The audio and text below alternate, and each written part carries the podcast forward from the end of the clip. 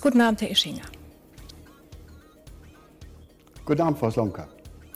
Mir Oskar heiße ich. Ja, Frau, Frau Slomka, das ist schlicht und ergreifend Falschinformation. Wir dürfen eins nicht vergessen, Frau Slomka. Danke, Wolfgang Ischinger, für das Gespräch. Medienkuh. Der Podcast rund um Film, Funk und Fernsehen.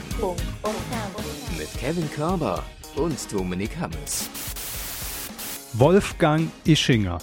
Das ist doch Hammes. direkt. Dominik Hammes. Ach so, hallo Herr Hammes. Grüße Sie. Aber wir hörten Wolfgang Ischinger, seines Zeichens Chef der Münchner äh, Sicherheitskonferenz in den Tagesthemen vergangene Woche. Und ähm, ja, das kann schon mal passieren. Ne? Passiert Ihnen auch oft. ARD, ZDF, Tagesthemen, Heute Journal, Karin Mioska oder Marietta Slomka. Das kann man schon mal verwechseln. Also Namen bin, bin ich ganz, ganz schlimm drin. Ähm, Jahreszahlen kommen als nächstes. Also Geschichtsunterricht war für mich immer so, ich weiß, wie es zusammenhängt, aber ich weiß nicht, wie ich es nennen soll. Wenn das hier Chemie wäre, wären wir jetzt alle dazu verdammt, dass wir in die Luft fliegen. Ähm, das, deswegen, wow, so ein schöner Vergleich auch. Von Geschichte zu Chemie und wieder zurück. Diese Ähm, Analogien jetzt schon im neuen Jahr. Ja, ja. Äh, äh, Premium. es ist, wir beide laufen ja in diesem neuen Jahr direkt wieder zur Hochform. Also der Körper hat Ich vor laufe der, noch auf Diesel allerdings. Das muss ich dazu Da, sagen. da, da merkt ihr es auch schon wieder. Herr Körber ist einfach schon auf einem Wortspielniveau angekommen, als hätten wir gar keine Pause gehabt. Ja, Ja. Ganz, ganz kurz ein Espresso reingezimmert in den Kopf und dann, ja, ja, direkt weiter hier. Ja, komm, komm, Pulli Stein. Ja, habe ich vorher hören müssen. Ich habe Pulli erwähnt, lange Pause, dann kommt Pulli Stein. Und ich kann nicht sein Ernst sein. Was ist denn los mit dem Mann? Ja, ich kann auch nichts dafür. Aber Herr Hammers, ich würde gern an der Stelle einfach ganz unverbindlich Ja. to go, Coup, Coup der Woche to go an Mhm. äh, Karin Mioska geben. Ey, gerne. Auch, vielleicht an Frau Ludewig auch, ja.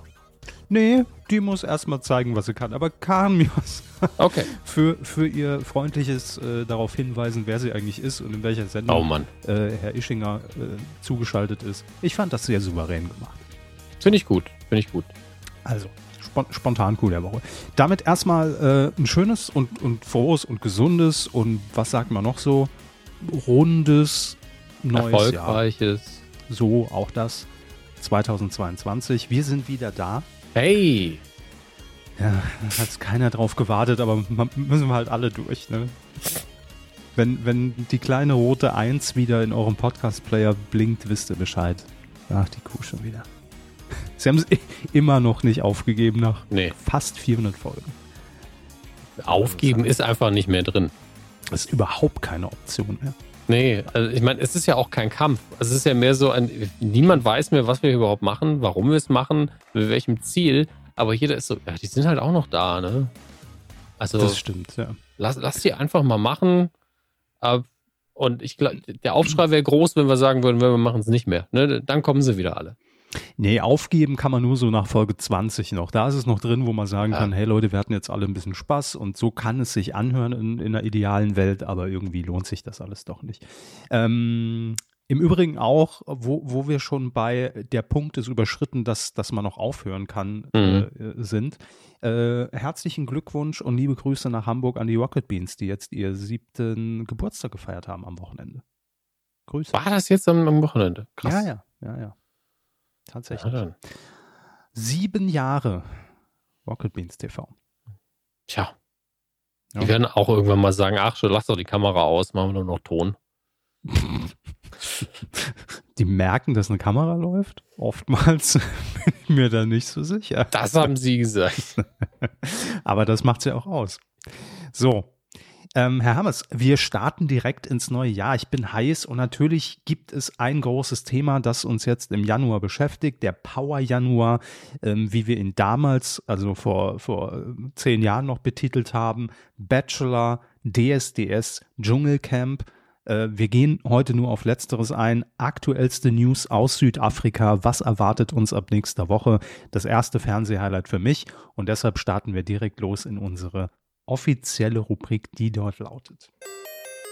Nee, die war es nicht. Das ist nämlich die. Fernsehen. Da sind wir wieder bei Ups die Pan Show, ne? Ähm, Nicht immer verraten, was ich noch nebenberuflich mache.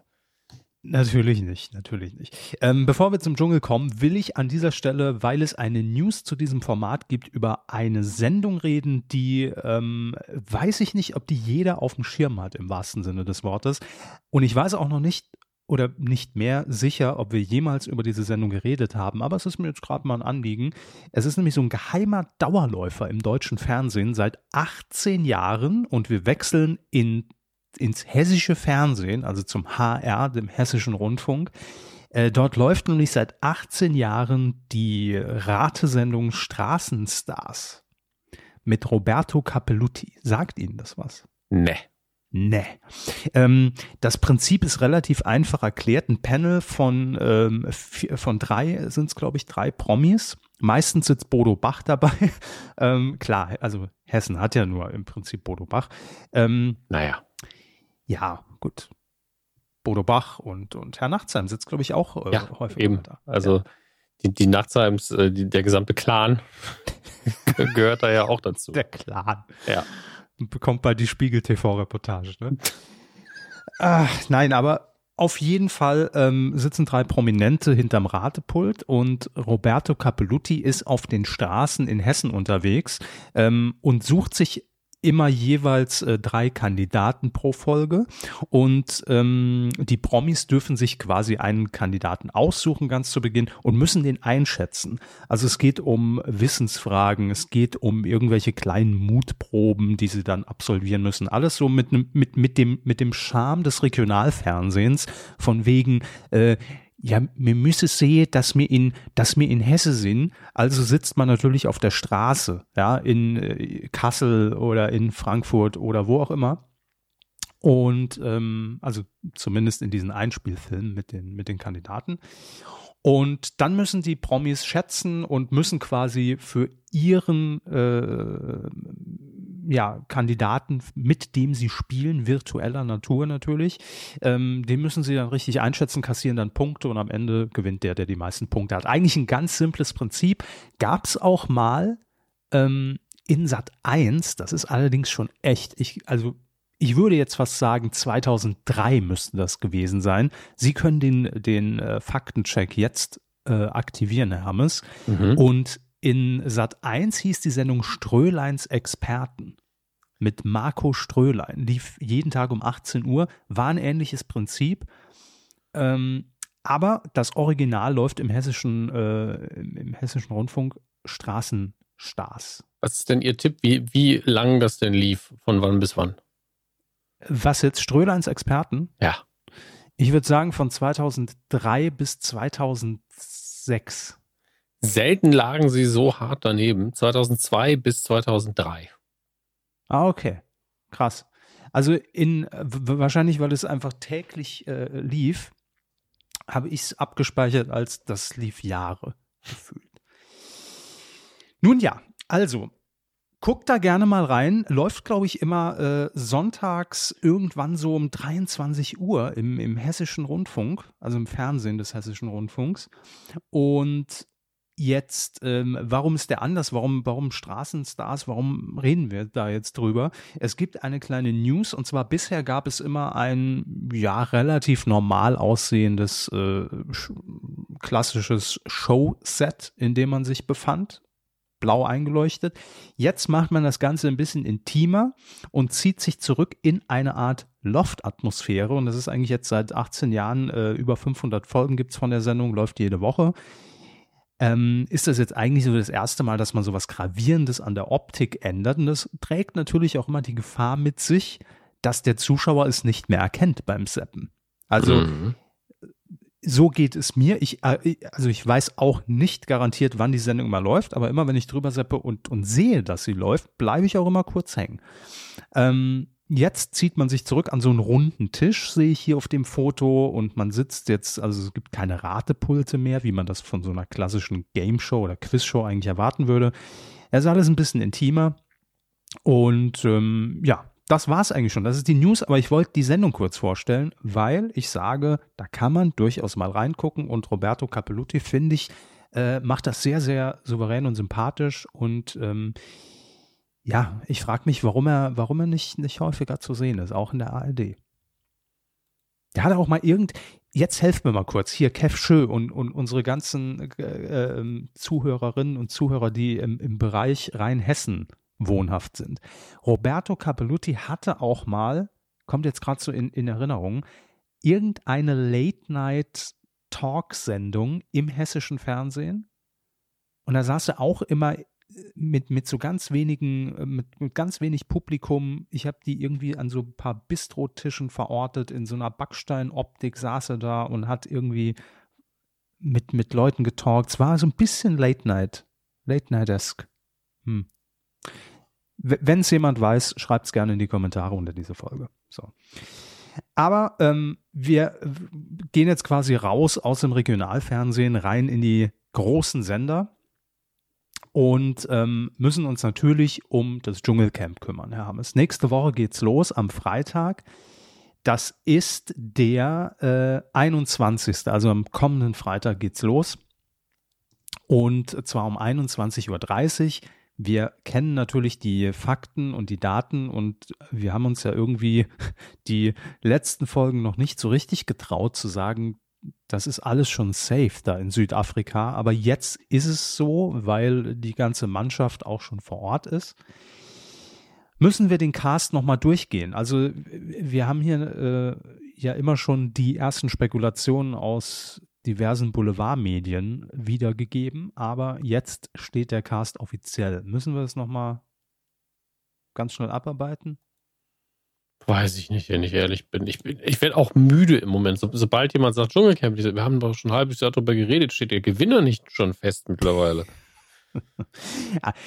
das ist halt das Ding. Genau äh, genommen haben wir über das Dschungelcamp halt ungefähr schon seit zwei Jahren geredet, weil es halt ausgefallen ist einmal. Und äh, das war ja so ein ständiges Auf und Ab. Ne? Mhm. Aber ich, gut, dann, dann kürzen wir es ab. Wir machen es ohne das Gegenchecken und wer und weil die meisten die stimmen, glaube ich auch. Also wir haben sie alle schon mal irgendwie erwähnt. Ähm, ich lese nur der Vollständigkeit halber vor. Harald Glöckler, Lukas Cordalis, Philipp Pavlovic, dann haben wir Erik Stehfest, GZSZ-Schauspieler, die Bodyguard-Legende Peter Althoff. Okay ähm, Prince Charming-Kandidat Manuel Flickinger. Dann ähm, haben wir, kommen wir in den Reality-Cast, Linda Nobert vom Bachelor, Tara Tabita von Ex on the Beach, Teppichluder Janina Yusefian, ähm, dann die Schauspielerin Tina Ruland und Anushka Renzi. Und jetzt haben wir noch hier eine, die steht hier noch im Cast mit drin von Are You the One? Äh, Christine Okpara. Sie sollte eigentlich einziehen am äh, Freitag ins Dschungelcamp. Allerdings hat RTL jetzt äh, in der vergangenen Woche eine Pressemitteilung rausgegeben, dass äh, Frau Okpara jetzt doch nicht einzieht. Grund Unstimmigkeiten zum Impfstatus. Hm. Ähm, näher wollte man sich dazu nicht äußern, aber was ich nicht ganz verstanden habe, also ist jetzt die, die Aussage von RTL, man muss nicht zwingend geimpft sein, um bei Ich bin ein Star, holt mich heraus teilzunehmen. Das heißt, es reicht ein negativer PCR-Test und natürlich die Quarantäne in Südafrika. Ähm, war, also wie kann es dann zu Unstimmigkeiten beim Impfsta Impfstatus kommen? Also wie kann das zum Ausschluss führen? Hat sie einfach gesagt, ich bin geimpft und sie war es nicht? Oder aber wenn es ja egal ist, ich habe es nicht genau verstanden. Aber ja. Ich finde das auch ein seltsames Zeichen. Ich meine, einerseits, klar, man begibt sich ja in Quarantäne, man kann die Umstände gut kontrollieren, aber kann man nicht einfach den Impfstatus auch kontrollieren vorher? Also. Äh, könnte man bestimmt, klar. Aber wenn generell natürlich, aber de, Sie verstehen, worauf ich hinaus will. Deshalb verstehe ich nicht, warum das zum, zum Ausschluss aus der Sendung führt, weil ja, man kann darüber streiten, ne, dass man natürlich generell am besten gesagt hätte, wer nicht geimpft ist, der darf auch nicht an dieser Sendung teilnehmen. Okay. Mhm. Hat man nicht. Aber deshalb verstehe ich die Entscheidung irgendwie nicht. Also selbst wenn sie gesagt hätte, sie, sie ist geimpft und sie war es nicht, musste sie ja trotzdem den PCR-Test machen, der negativ auf, ausfallen musste und äh, in Quarantäne. Also so ganz habe ich es nicht geblickt, aber ist auch egal. Ähm, ich kenne sie nicht, ich weiß nicht, inwiefern sie wichtig gewesen wäre für die Stimmung ich habe bei Twitter so ein paar enttäuschte äh, Tweets gelesen, die sagen, oh, da entgeht uns aber was fürs Format. Aber es gibt natürlich ja auch immer Ersatzkandidatinnen und Kandidaten, die jetzt äh, parat stehen. Und so wird einziehen ein, für mich jedenfalls, prominenterer Name als Christine Okpara. Äh, Jasmin Herren wird einziehen. Mhm. Also die äh, Ehefrau des verstorbenen Willi Herren. Tja. Ja, ich, ich bin wirklich es, ja, ja. Mir fehlt einfach die, die, das Gehen dafür. Deswegen, also ich kann Alles nicht gut. da sitzen und sagen, oh, das wird bestimmt irgend, das wird bestimmt irgendwie. Ja, ja. So fühlt sich gerade bei mir an. Äh, Im, Im Moment bin ich da auch noch recht emotionslos, weil ich ja auch hier äh, schon seit Jahren predige. Der Cast ist mir auch inzwischen wirklich völlig egal, ähm, weil die Zeiten sind lang vorbei, dass, dass, dass man da sitzt und sagt, was, die machen das? Also da müsste schon jetzt, äh, müssten ganz andere Namen um die Ecke kommen als Harald Glöckler und Co. Ähm, dennoch sage ich, ich freue mich drauf, weil äh, jetzt mit einem Jahr Pause, da hatten wir nur hier die, die, diese Ersatzshow, ähm, bin ich schon ein bisschen heiß drauf, wieder Dschungel zu sehen, zwei Wochen lang. Und Außerdem bin ich auch gespannt, wie man das jetzt macht in Südafrika, weil wir alle müssen uns darauf einstellen. Und Herr Hammes, das haben Sie natürlich auch als Bild abgespeichert. Immer wenn der Dschungel bei uns auf Sendung war, äh, egal ob damals mit, mit Sonja und, und Dirk Bach oder jetzt mit Daniel Hartwig, man hat uns abends in Deutschland begrüßt, irgendwann um Viertel nach zehn. Mhm. Es war live und die standen im Baumhaus und es war Tag. Logischerweise. Mhm. Das wird natürlich dieses Jahr das erste Mal nicht so sein. Das heißt, äh, auch da wird in der Nacht moderiert. Das ist, ich finde schon, dass das fühlt sich anders an. Und ich bin gespannt, was Südafrika dann ansonsten ähm, an Änderungen vielleicht noch in diesem sonst sehr eingefahrenen Format für die heutige Zeit, muss man ja sagen, bereithalten wird. So, das war der, ähm, der, der, der grobe äh, Abriss zum Dschungelcamp und ihr wisst ja, nächste Woche dann das erste Zwischenfazit meinerseits. Ich werde es natürlich wieder gucken, ist ja, ist ja klar. Ne? Ich freue mich ja immer mehr auf ihre Reaktion als auf die Sendung. Ich gucke es nie. Mhm. Und jedes Mal bin ich so, ah, der Körper fasst mir das schon einmal die Woche zusammen. Das genieße ich genauso wie viele andere, die uns zuhören, dann einfach. Und damit hat sich's. Ja, klar. Vielen reicht das ja wahrscheinlich auch. Mehr muss man nicht wissen und ja. ähm, Daher RTL räumt den Sendeplatz einfach frei, gibt Herrn Körber einfach einen Feed. Ja, könnt ihr was anderes senden in der Zeit? nee, das würde ich auch nicht wollen. Das, das ist der Druck zu hoch. Ich glaube, ich bin auch lange, lange davon weg, äh, hier zum, zum Dschungelcamp hier täglich exorbitant zu twittern, wie ich das früher mal gemacht habe. Also das muss man wirklich sagen. Also damals war, war Ich bin ein Star und mich heraus, war bei Twitter schon ein unfassbarer Treiber für neue Follower. Ich kann mich erinnern, das war, weiß ich nicht, vielleicht vor zehn Jahren oder neun, irgend, irgendwann, ähm, habe ich natürlich auch immer fleißig unter dem Hashtag getwittert, damals mit vielleicht noch 2000 Follower oder so.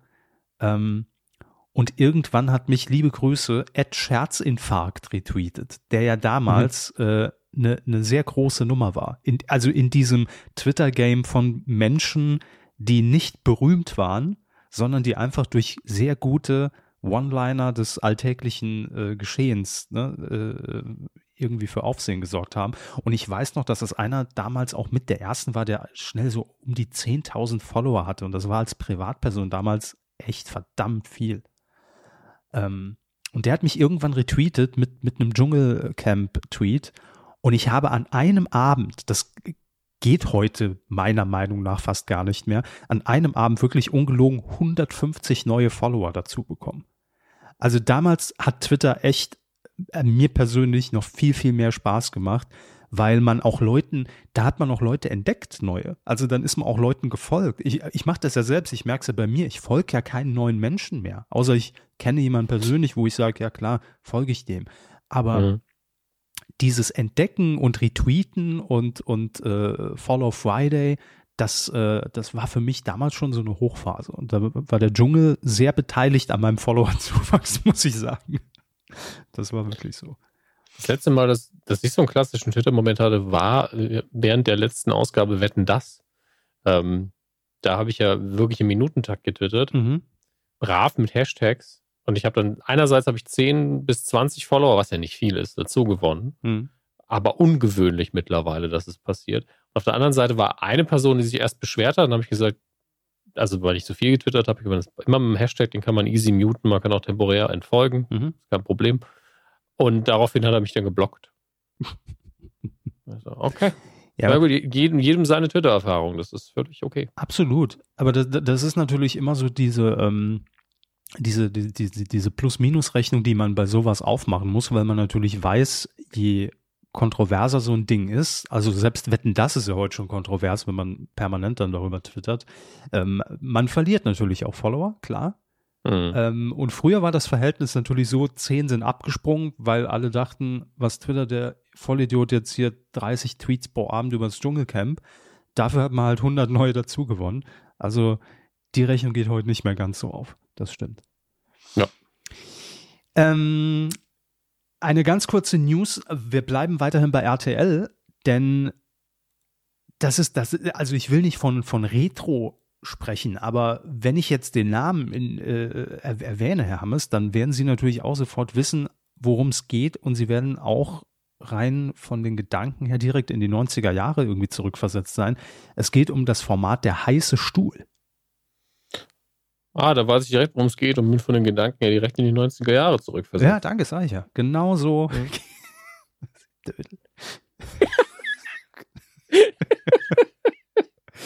genau so geht es wahrscheinlich sehr viel. Nein, der heiße Stuhl war damals, ähm, ich glaube, es lief noch unter dem Label Explosiv, der heiße Stuhl. Glaube auch, ja. Ich gucke ich guck nochmal RTL, der heiße Stuhl müsste eigentlich in der Hauptsache dann noch die alten Resultate ergeben. Ja. Heiße Stuhl. Ich habe den Artikel jetzt ausgelassen. Das tut mir sehr leid. Nicht verwechseln mit dem roten Stuhl, ne? Das ist ah. was anderes. Hier steht mal, ah ja, gut, das ist die aktuelle Meldung. Ähm, früher explosiv, der heiße Stuhl, eine Fernsehdiskussionsrunde im Format der Talkshow beim deutschen Privatsender RTL. Moderiert von, äh, also ich habe es jetzt nicht hier offen, bitte, bitte ja. checken Sie. Ich würde behaupten, Ulrich Meier mhm. hat es gemacht und Olaf Kracht. Das ist korrekt. Beide jeweils zwei Jahre. Gestartet ist es 89. Olaf Kracht hat es dann bis 94 gemacht und ähm, dazwischen, also zwischen scheint es irgendwie, also 89 bis 91 sind aber auch keine zwei, so doch, sind zwei Jahre, ja. Hm. Und dann nochmal 92 bis 94. Und Steffen Halaschka hat 2016 moderiert. Ja, und das war das ähm, für mich bewundernswerte an dieser Meldung, weil ich kann mich gar nicht dran erinnern, dass es da schon mal eine Neuauflage gab inzwischen. Also ich, ich kann mich eher daran erinnern, dass wir hier mal kurz drüber gesprochen haben, dass der heiße Stuhl nochmal zurückkommt, aber gesehen habe ich es nicht. Okay, nee, Weil, also, ging völlig an mir vorbei und ich hatte es auch nicht mehr abgespeichert, dass es, dass es schon mal so einen Comeback-Versuch gab. War, war, ja auch ein einmalig, steht hier. Also ich glaube, das war auch nie als eine regelmäßige Sache mhm. geplant. Ähm, war auch Tilo Sarrazin, doch, jetzt erinnere ich mich dran. Ähm, hier steht, also laut Wikipedia, ne, wie immer verlässlich, äh, 12. Dezember 2016 wurde der heiße Stuhl mit Steffen Laschka mit einer Ausgabe mit Tilo Sarrazin neu aufgelegt. Die Sendung sollte nicht mehr regelmäßig, sondern nur zu passenden Ereignissen ins Programm genommen werden. Und die Quoten waren aber nicht gut genug, dass man es dann direkt nochmal neu gemacht hätte. Also es ist schon ein Versuch gewesen, aber okay. wenn man schon von Anfang an sagt, nur zu besonderen Anlässen und dann ist was mit Tino Sarrazin, der ja zeitweise so die streitbarste Person im deutschen Mediengeschäft war, mhm ähm, wenn dann die Quote nicht verlässlich ist, ist klar, dass man dann nicht sagt, okay, und nächste Woche äh, irgendjemand anderes, der gar nicht so kontrovers ist. Das ist klar, dass es das da nicht passiert. Und das will ich an, dieser, an dieser Stelle nur nochmal sagen, weil wir mit Sicherheit ja viel, viel jüngere äh, Hörerinnen und Hörer haben, die das gar nicht mehr kennen. Das war damals schon eine richtige Krawall-Talkshow. Aber jetzt keine ja, ja. Krawall-Talkshow im Sinne von, äh, da schlagen sich irgendwelche Assis äh, ohne Zähne die Köpfe ein, sondern Prominente, also Politiker, äh, Aktivistinnen und Aktivisten, äh, Angela Merkel, bekanntestes, natürlich Jahre später bekanntestes Gesicht beim heißen Stuhl, damals glaube ich noch Umweltministerin. Mhm. Und ähm, das sind schon richtig die Fetzen geflogen. Also da hat man, das war für mich Privatfernsehen pur damals. Ja, ähm, und lustigerweise, der Vergleich hat jetzt mit Privatfernsehen nicht so viel zu tun, aber rein psychologisch erinnert es mich an das, was äh, Friedmann später gemacht hat. Ähm, mhm. Der ja, war es ein bisschen persönlicher, fand ich, dadurch, dass seine Moderationspersönlichkeit auch so stark im Vordergrund war, aber der ist ja Leute auch ganz, ganz hart angegangen mhm. in seinem Format. Und der heiße Stuhl war halt wirklich dieses, wir werden jetzt sehr klinisch eine diese eine Person, Person genau. Und ähm, ich äh, habe mit Tilo Sarrazin fast keine Meinung gemeinsam, Aber der war schon äh, für diese Neuauflage eine gute Wahl, Mhm. weil der natürlich das gewohnt ist, das auch ein bisschen sucht und damit auch psychologisch ganz gut umgehen kann. So sieht es jedenfalls aus. Aber das ist immer eine, der Name ist einfach gut gewählt. Also man ist auf dem heißen Stuhl, alle gucken auf einen, man ist alleine auch optisch im Studio, man sitzt keinem gegenüber. Ja. Ich glaube, der Moderator hat auch immer gestanden und konnte frei gehen. Mhm. Ähm, Das war ein bisschen wie, das vom, schon gut äh, wie, wie vor Gericht, ne? Ja, nur, dass man vor Gericht noch einen Verteidiger hat. ja, und es gibt eine neutrale Instanz. Und hier ist so, das Publikum guckt einen an, der Moderator guckt einen an. Und, Und, und dann los. stehen noch vier Menschen mit einer anderen Meinung da und brüllen einem an. Warum haben sie denn damals nicht? Ja. Tor 4, nimm Tor 4. Was? Ach so, nee, das ist eine Auch andere. das, Ja. auch das. Ähm, und man muss einfach mal dazu sagen, da sind wir uns einig, Olaf Kracht ist der perfekte für so eine Show, der heiße Stuhl. Mit Olaf Kracht. Jawohl, da ist schon auf die Fresse Krawall vorprogrammiert in dem Namen. Mein, mein, mein Kopf hat noch so, so einen weihnachtlichen Fiebertraum-Modus, der jetzt einfach alles wild durcheinander mischt, dass man, äh, Gott hab ihn selig, Walter Freiwald so äh, als Ansage hat am Anfang, wer ist heute mit dabei? Mhm. Dann kommt äh, Jörg Träger ab und zu und sagt, ja, du kannst jetzt natürlich noch schnell aus der Sendung raus. Ich gebe dir 200 Euro, wenn du noch ein bisschen bleibst. Ähm, kann, man, kann man schön was mitmachen, Und aber ist schon halt haben wir leider das nur ein Sketch. Riesen-Mash-up der 90er. Perfekt. ja, aber der heiße Stuhl jetzt wieder in einer Neuauflage läuft unter dem äh, Label von Stern TV. Ähm, und es wird aber nicht mehr Steffen Halaschka moderieren, sondern Frauke Ludowig und Nikolaus Blom. Man könnte meinen, ich hätte vorher mich Ja. vorbereitet, wegen Frauke Ludwig, aber habe ich nicht. Ich Eben. möchte Gerüchte darüber, dass ich ausnahmsweise vorbereitet bin, in, im Keim ersticken. Das war einfach Zufall. Richtig. Frauke Ludwig. Ähm, Interessant. Ja, sehr interessant. Und äh, das, das viel Interessantere ist, dass es schon am äh, Sonntag losgeht. Äh, ich weiß, also hier steht wievielte? Sonntag. He heißt es, es lief jetzt, also jetzt an diesem Wochenende am Sonntag oder Sonntag danach? Ja, es ist, äh, Müssen wir mal kurz checken hier. Wir wollen hier keine Fehlinfos rausgeben. Ne? Das haben wir noch nie gemacht. Und- naja. Wir haben uns darum bemüht, es nicht zu tun, auf jeden Fall. Äh, diesen Sonntag schon, tatsächlich. Sech, also, Also der, 16. der 16. Krass. Ja. Und ähm, zu Gast sind, also ihr habt es ja vielleicht dann schon gesehen, je nachdem, wenn wir die Folge hier raushauen. Ähm, oh Gott, ich komm, wie, komm, wie können Sie so viele Tabs geöffnet haben? Ich komme hier nicht mal mit zehn Tabs klar. Das ist relativ einfach, sie geöffnet zu haben, damit Ja, klarkommen. Puh. Schon klar. Also zu Gast sind Schauspielerin Elena Ulich und Let's Dance-Juror Joachim Lambi. Ja, geht's, geht's mal richtig ab, wahrscheinlich. Nee, keine Ahnung. Äh, Und das allerdings schon ein besserer Name. Hier unter anderem auch geplant der Tübinger Oberbürgermeister Boris Palmer. Ja. Und Ex-Fußballer Stefan Effenberg. Also Boris Palmer finde ich einen guten Namen dafür. Alle anderen lau, lauwarmer Stuhl, würde ich mal sagen. Ne? Maximal. Würde ich auch zum Arzt erstmal, bevor ich RTL anschalte, aber generell. Ja, der heiße Stuhl kann man machen. Ähm, ich bin sehr gespannt. Vor allem macht mich so ein bisschen skeptisch, dass natürlich auch schon, wie Sie eben gesagt haben, wenn Thilo Sarrazin da vor ein paar Jahren saß, vor fünf Jahren, und das hat schon jetzt nicht die Mörderquote gemacht. Wie sieht's dann jetzt sonntags da aus? Bin gespannt. Ich auch. Oh, aber ich sehe gerade hier, steht jetzt kommenden Sonntag, also der soll auch Markus Fuchs, der Kopf der Querdenkerbewegung in Dresden, dort Platz nehmen. Ah, dann sind wahrscheinlich Joachim Lambi und Elena Ulich die, die Gegenposition. Wenn ich das richtig verstehe. Okay. Naja, Die Also- Querdenkerbewegung hat einen Kopf. Okay. der heiße Stuhl ist zurück, nimmt Platz und verbrennt euch. Ich muss jetzt an dieser Stelle, ähm, muss ich ganz kurz erwähnen, Herr Hammes, äh, also Sie, Sie wissen ja, eigentlich sind wir hier seit Jahren auf der Suche nach gutem Fernsehen, was wir auch gerne hier empfehlen. Wir sind eher die, die Empfehlungen aussprechen, weil es uns auch einfach lieber ist, Empfehlungen auszusprechen, als zu sagen, das ist der letzte Scheiß. Guckt das nicht. Mhm. Das ist, das ist Mhm. Rotz. Wir mussten es Mhm. gucken, vergesst es.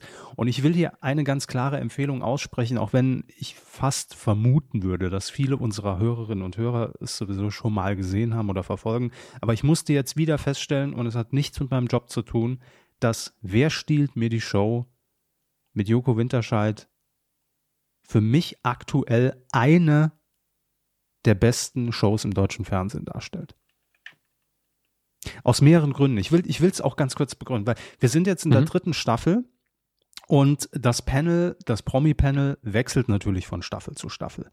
Und von, also man, man, man denkt ja immer so Staffel 1, es war äh, Palina Roginski, Elias Mbarek, Thomas Gottschalk. Mega besetzt. Da, da, da Mhm. denkt man ja schon, während es läuft, ähm, oh, äh, das ist schon, das ist schwer zu toppen. Wem will man denn da jetzt noch hinsetzen? Ne? Also so diese, dieser Querschnitt von Promis.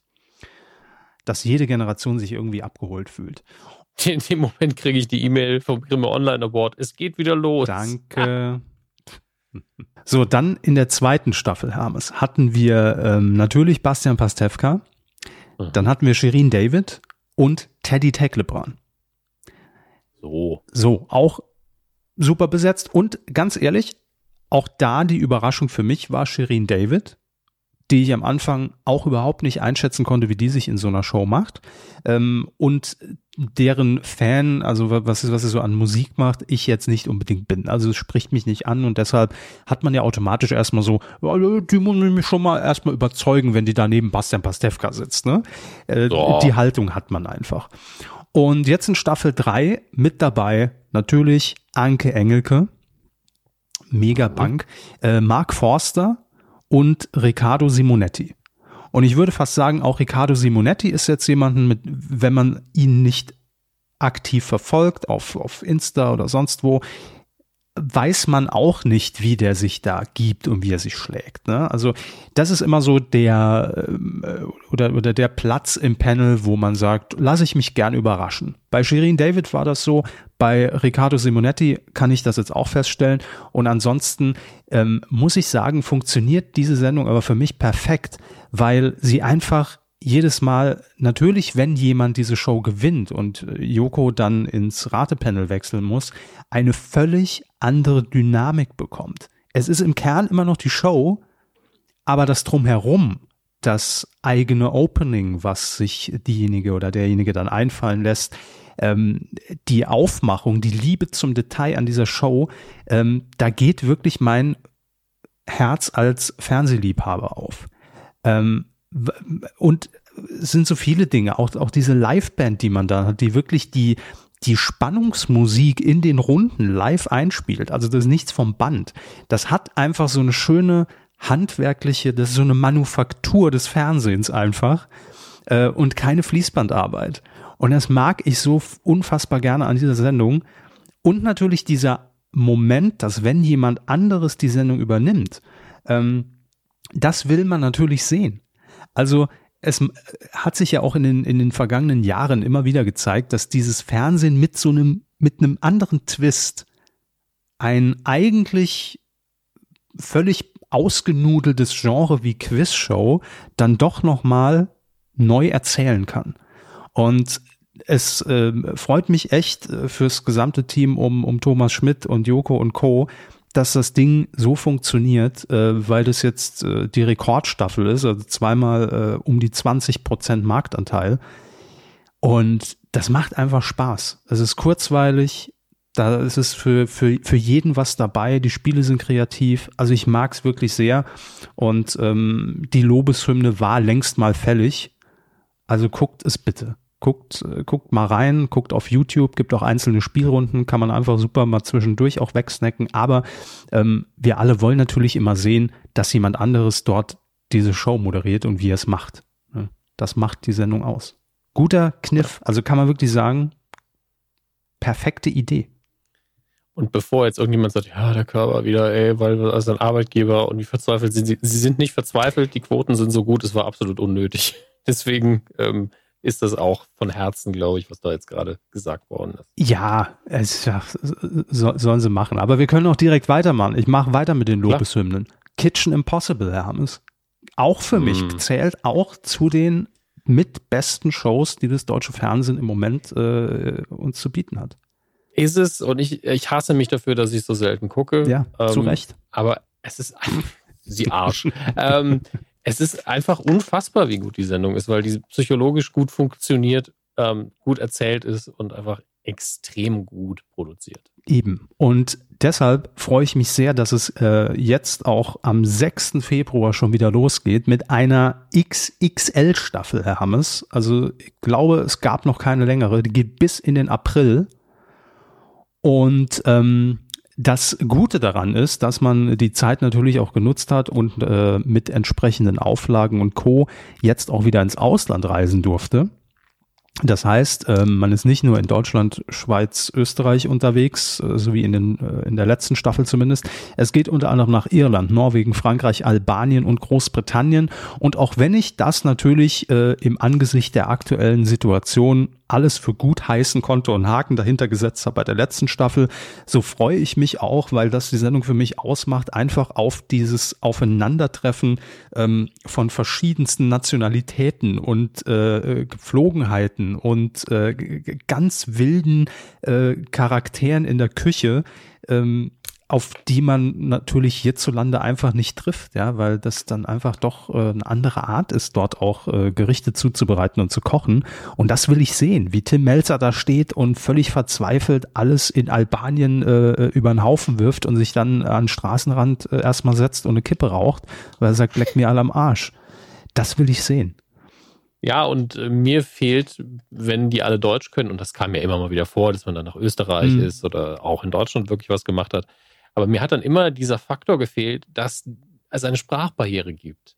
Ähm, natürlich sind die Leute vor Ort immer so, dass die dann immer nur gucken und einen fiesen Blick zu werfen und dann wieder mhm. gehen, ja, weil die natürlich äh, das Spiel mitspielen. Aber es macht nochmal einen ganz anderen Faktor aus. Man weiß, hier ist so eine kulturelle, ein kultureller und sprachlicher Unterschied, dass selbst wenn er wollte, er könnte nicht. Also die sprechen beide ja. irgendwie ein bisschen Englisch, aber.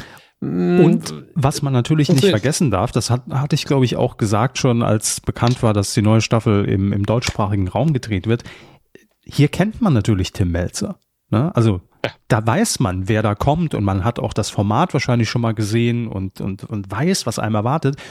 Im Ausland ist das eben nicht gegeben. Da wird einem die Sendung im Vorfeld wahrscheinlich erklärt und da kriegt man mal eine Kopie zugeschickt, aber man weiß nicht genau, worauf man sich da einlässt und wer Tim Melzer eigentlich ist. Der hat ja keinen Stellenwert. Klar, steht im Briefing, was er alles schon gemacht hat, aber diese Persönlichkeit dahinter fehlt einfach komplett. Und das liebe ich halt und ich bin echt sehr froh, dass das äh, in dieser Staffel dann auch wieder äh, gegeben ist. Ganz klar. Ähm, es gibt äh, außerdem dann auch wieder eine Best Friends Edition am 3. April ähm, und natürlich das Traditionsduell Melzer-Raue. Ne? So. Muss sein. Ja, mit Alexander Herrmann dieses Mal als Dritter im Bunde. Nee, der war letztes Jahr mit im Bunde. Ja, also das wird geil. Ich freue mich da mega drauf und äh, ähm, gibt es eine Woche vorher schon bei RTL Plus dann zu streamen. Da habe ich mega Bock drauf. 6. Februar ist fest einprogrammiert. Ähm, geil, siebte Staffel inzwischen schon. Ich hoffe, ja, das ist wirklich so ein Format, da werde ich ähm, mehr als eine Träne weinen, wenn irgendwann mal angekündigt wird, äh, Tim Melzer macht's nicht mehr. Klar, ist dann bestimmt immer noch gut, wenn man es irgendwie weitermacht, anders besetzt, aber das, äh, also ich kann mir durchaus vorstellen, äh, dass das Format auch ihn, ohne ihn funktioniert und dass man ihn dann halt wie jetzt eben raue Specials dann immer wieder dazu holt und dass das dann wieder ganz besondere Folgen sind. Deswegen, mhm. ähm, äh, das ist ein Format, was man, glaube ich, auch exportiert hat. Ich weiß nicht, ob erfolgreich oder zumindest äh, das mal vorhatte. Und ich glaube wirklich, dass es so ein simples Prinzip ist, dass es in verschiedenen Ländern mit verschiedenen Besetzungen einen anderen Charme hat und trotzdem funktioniert. Aber das, was wir jetzt eben haben, diese Ego-Schweinschlachten, mhm. ähm, die sind natürlich die große Unterhaltung, aber mich interessiert auch ganz oft, was kochen die eigentlich da? Was passiert da überhaupt? Weil also für mich ist Kochen im Fernsehen eben immer ein bisschen wie Sport. Also deswegen mag ich ja auch äh, Great British Bake Off so sehr, weil man da mitfiebert und sagt, oh, jetzt geht der Teig nicht, oh, der hat den Ofen nicht vorgeheizt. Also um die Extremfälle, die wirklich mal vorkommen, zu nehmen. Und ich, ich kann mich an Folgen von Kitchen Impossible so unfassbar genau erinnern, weil einfach die beiden Köche versagt haben und es nicht mitbekommen haben, Kaiserschmarrn so zu kochen, wie die das in Österreich gerne gehabt hätten. Und ich weiß, seitdem weiß ich, wie man Kaiserschmarrn macht. Für mich, für mich ja eine äh, legendäre Folge. Also das ist so mein erstes Bild, wenn ich an Kitchen Impossible denke. Das ist in der in der Schweiz war es bei diesem Chocolatier. Oh ich glaube, es war auch Melzer und Rau. Nee, äh, die haben, nee, Rau hat, hat, glaube ich, die, die Aufgabe danach nochmal bekommen, in, in ein paar Folgen danach, war allerdings dann so klug, äh, das Kochbuch in der Küche zu finden. Ja, daran erinnere ich mich auch. Da war so, oh, hier sind ja die Bücher. das Hier ist ja praktisch, jetzt geht. weiß ich ja, wie die Halbkugel aus Schokolade geht. So. Das, das, das war für mich wirklich Kitchen Impossible in, in Perfektion. Vor allen Dingen, äh, wie da auch äh, Melzer reagiert hat. Das nicht Ja. dein Ernst. Ja, ist einfach genial. Also, äh, hier zwei Sendungen. Wir, wir haben es schon hier häufiger gesagt. Die erste weniger, die zweite mehr. Guckt's euch an. Habt ihr garantiert Spaß dabei. Äh, viel Vergnügen. Wenn ihr es noch nicht gesehen habt, alles nachzuholen. So, wir kommen zu einem weiteren Format, das wir hier noch nicht auf der Art, äh, auf, auf, auf der Art loben können, wie jetzt die beiden vorangegangenen. Ich glaube, es wird auch nicht dazu kommen, aber hey, jeder hat eine faire Chance verdient. Es geht bei RTL um eine neue Sendung mit dem Namen Prominent getrennt, die Villa der Verflossenen. Sagen wir so, Herr Hammes, wir, Geht nicht ums Kochen, ne? nee, es geht nicht ums Kochen. Sagen wir so, wir haben ja nachher auch noch, Spoiler, den Titelschmutz. Und der Titel an sich, prominent getrennt, den finde ich gar nicht so schlecht. Nö, der ist nicht schlecht, aber ich möchte mir keine Sendung angucken, die so heißt. Das stimmt. Grüße. Der geht ins Ohr. Nein, aber es ist äh, viel harmloser wahrscheinlich, als Sie jetzt denken, denn es ist nicht so, dass man äh, prominente Paare trennen will, sondern es geht eher darum, äh, getrennte prominente Paare zumindest für diese Sendung, für diese Reality-Show nochmal zu vereinen. Ähm, ja, ehemalige Promi-Paare ziehen in eine Villa, ein Loft, keine Ahnung. Da hängen Kameras, werden beobachtet, ihr kennt das Prinzip.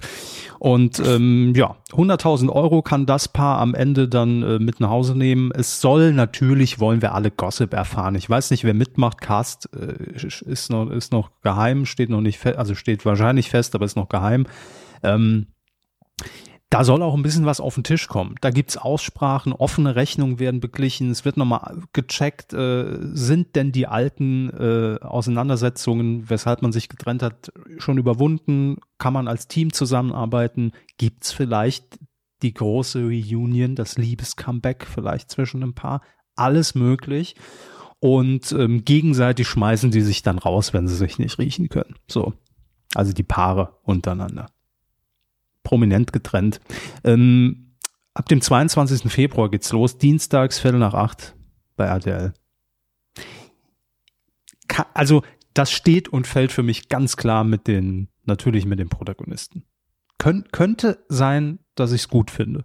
Aber ich will noch abwarten. Ich will mir nicht zu früh die Vorschusslorbeeren vergeben. Aber will abwarten. Ja, die neue Rubrik, das neue Spin-off. Ähm, eine ganz kurze Personalie, Herr Hammes, die ähm, doch einige überrascht hat, denn Jörg Pilawa, der Quizonkel, kehrt zurück zu Sat 1. Ja, das war irgendwie, es ging irgendwie richtig durch die, durch die Presse in Anführungsstrichen. Ähm, und ich war so, ah ja, ist doch egal. Ja, äh, weiß ich nicht. Also ob, ob das so egal ist, ich äh, frage mich ja dann schon auch immer, ähm, also Jörg Pilawa hat natürlich Warum? auf der Pressekonferenz gesagt, klar, er wollte mal wieder was Neues, neue Herausforderungen hin und her. Ähm, aber ähm, er war ja bei, also in, in, bei der ARD schon eigentlich fest im Sattel. Ne? Also es war ja, wie viele Quizshows hat er da gemacht? Zwölf? ich weiß es nicht. Aber gefühlt jedenfalls war es so. Die Frage ist, möchte er vielleicht keine Quizshows mehr machen? Naja, in Sat 1 macht er jetzt eine Quizshow. Ähm, Mm, okay. Unter anderem. Also sind noch weitere Formate geplant. Quiz für dich heißt die Sendung. Und ähm, ist eine Adaption aus Holland. Äh, John de Mol, hallo, steckt dahinter. Linda de Mol äh, moderiert das äh, Original in den Niederlanden. Und zwei Promi-Duos spielen im Studio jeweils für einen Menschen, der noch nicht weiß, dass für ihn gerade gespielt wird. Also der wird dann mit äh, versteckter Kamera quasi im Studio dazugeschaltet Ein Lockvogel ist dann dabei, die treffen sich irgendwo und äh, das, das sind oder sollen im besten Fall der Fälle, deshalb Quiz für dich, natürlich Menschen sein, die irgendwas ja Außergewöhnliches schon mal geleistet haben, viel für die Gesellschaft gemacht haben, vielleicht für dich und mich was sehr prägendes gemacht haben, wo man einfach mal Danke sagen will. Und äh, mhm. äh, die Promi-Duos, die erspielen dann quasi im Studio Geld. Und am Ende, wenn es dann heißt, äh, hier 50.000 sind erspielt, wird derjenige dann live ins Studio geschaltet. Äh, dann ne, der, der berühmte versteckte Kameramoment äh, wird gesagt, hallo, du bist gerade äh, hier, ohne dass du es weißt, warst du Kandidat und du hast jetzt 50.000 Euro gewonnen. Das hat die Helga für dich eingefädelt. So. Ja, also, ähm, für mich war es durchaus äh, eine überraschende, überraschende Personalie, dass äh, Jörg Pilawa jetzt wieder zu Sat 1 wechselt. Muss man einfach mal sagen. Es ist jetzt nicht äh, ja, äh, alltäglich. Es, das ist richtig, vor allem, weil man führt sich das ja nicht so vor Augen. Es handelt sich ja hier auch um Millionenverträge ähm, und auch um Millionen Publikum. Und äh, ja, es überrascht mich auch, dass da nochmal eine große Änderung passiert, weil ich habe einen negativen Tweet dazu gelesen. Es tut mir leid, dass ich mir nicht mehr genau sicher bin, wer ihn getwittert hat, aber von wegen, ja, wo ich ihn dann nicht gucke, ist ja auch egal. Stand da drin. ähm, aber man muss sich halt vor Augen führen, viele Leute gucken ihn eben doch. Mhm. Und die müssen jetzt schon wieder umschalten. Das ist ja auch anstrengend die äh, Das stimmt, aber wenn man es natürlich jetzt mal auch aus, ähm, aus Sat 1 Sicht betrachtet, dann ist es natürlich schon so, wenn man ja auch sagt, wir wollen quasi, das war ja die Ansage ähm, im Sommer, Sat 1 wieder zu dieser alten Stärke irgendwie bringen, ähm, dann ist das natürlich überhaupt gar kein schlechter Name. Im Gegenteil. Ähm, ich würde fast behaupten, man verbindet Jörg Pilawa immer noch irgendwie mit Sat 1. Ähm, ja. Alleine, weil er da ja auch seinen, seinen Daily Talk einfach gefühlt 100 Jahre gemacht hat. Und ähm, ja, das, das, das, das nimmt jetzt so ganz andere Formen an als noch Sat 1 so vor ein, zwei Jahren, finde ich. Auch, ähm, da, ich weiß gar nicht, ob, ob, wir darüber geredet haben oder ob das in unserer Pause war. Birgit Schrowange kommt auch äh, zu Sat 1. Hat ja jetzt auch nach RTL erstmal Pause gemacht und äh, wird jetzt auch zu Sat 1 kommen. Also da baut, da baut sich gerade so eine, so eine, schon sowas auf, finde ich. Merkt man. Ja, wie gesagt, das klingt alles interessant. Die Frage ist halt, was passiert hier wirklich? was haben die vor? Die planen doch was. Die Weltherrschaft natürlich, wie immer. Ähm, ich liebe übrigens, liebe Grüße äh, an Alex Krei, die Headline bei DWDL. Jörg Pilawas erste Sat1-Show ist ein Punkt, Punkt, Punkt. A. Quiz. sehr gut, sehr, sehr gut. Und jetzt noch eine traurige Nachricht, ähm, dann haben wir es auch aufgearbeitet, ähm, was so liegen geblieben ist zwischen den Jahren. Es wird vermutlich, also man weiß es noch nicht, also im Moment jedenfalls, Kalkhofes Mattscheibe nicht mehr geben. Ja, die, die Scheiße habe ich auch nicht ganz verstanden. Nee. Der Formulierung ich, bitte auch gern Tele 5 vorlegen. Die haben da wahrscheinlich eh in der Presseabteilung schon, ähm, also die wussten auch, was kommt. Also ja, also das, das, ähm, das ist schwer zu verstehen. Ich meine, also klar, ne, wir, wir, wir gehen wir mal auf den offiziellen Weg. Ähm, Im Express hat man das jetzt äh, bekannt gegeben und Tele5 sagt, es ist richtig, dass die Produktion neuer Inhalte von Kalkhofes Mattscheibe für Tele5 derzeit pausiert.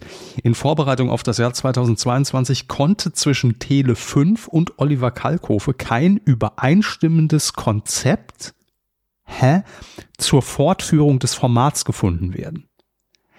Und also da gehen bei mir ja alle Alarmglocken an, weil das heißt ja entweder Oliver Kalkofe wollte jetzt plötzlich das Doppelte an Gage oder Produktionsbudget für die Mattscheibe. Unwahrscheinlich. Wissen wir nicht, Wissen aber würde ich jetzt auch mal sagen. Schätzen wir aber so ein, ja. Ja, genau. Nur unsere Einschätzung.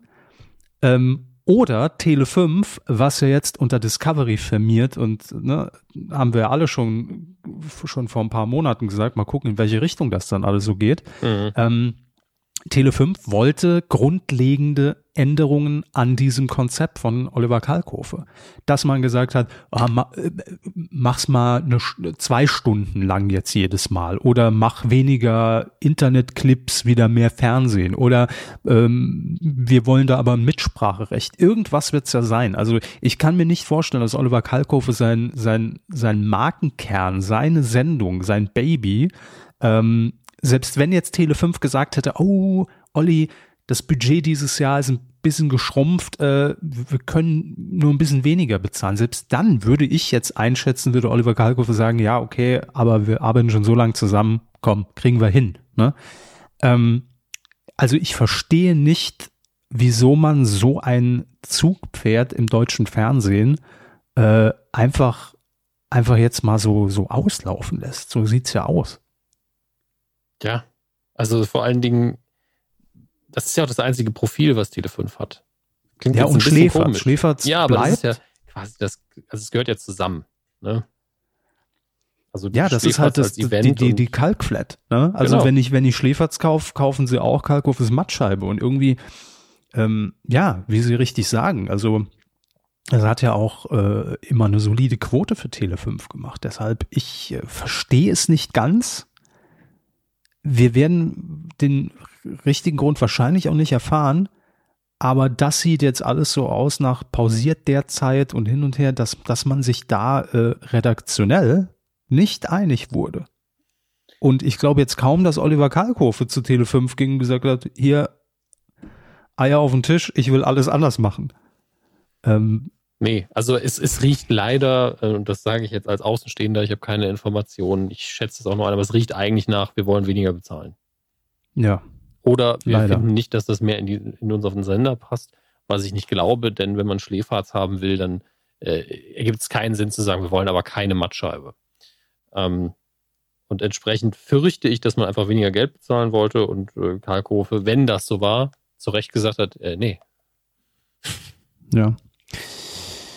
Ja, I don't know, aber schade ist es jedenfalls. Ich hoffe, dass man sich da vielleicht dann doch in, in Zukunft noch irgendwie einig wird oder sich ein anderer Sender findet, ähm, der sagt, Olli, wir machen's. Ja, die Mattscheibe. Also ganz ehrlich, die Mattscheibe muss eigentlich bis zu dem Moment laufen, ähm, in dem Moment, in, in, in dem komplettes Fernsehen ausgestellt wird. Also an, anders geht's nicht. Das Fernsehen kann nicht ohne die Mattscheibe existieren und natürlich umgekehrt. Ja, sehe ich eigentlich genauso. So, danke. Selten, dass wir uns mal so einig, nein, wir sind uns ja eigentlich fast immer einig, das muss man auch klar sagen. Nun gut, ähm, ganz kurz was organisatorisches. Wir werden die Spenden, die reinkamen, werden wir in die nächste Woche schieben, weil wir jetzt nicht äh, im, in unserem großen äh, Weidengeflüster Feedback äh, da noch den, den alten Kram jetzt aus unseren, ich nenne es mal Specials, Weihnachten, Silvester nochmal hier wiedercoin wollen, weil es ja auch das alter Case, ne? interessiert keinen mehr. Das alte Jahr, lass es links liegen in der Ecke.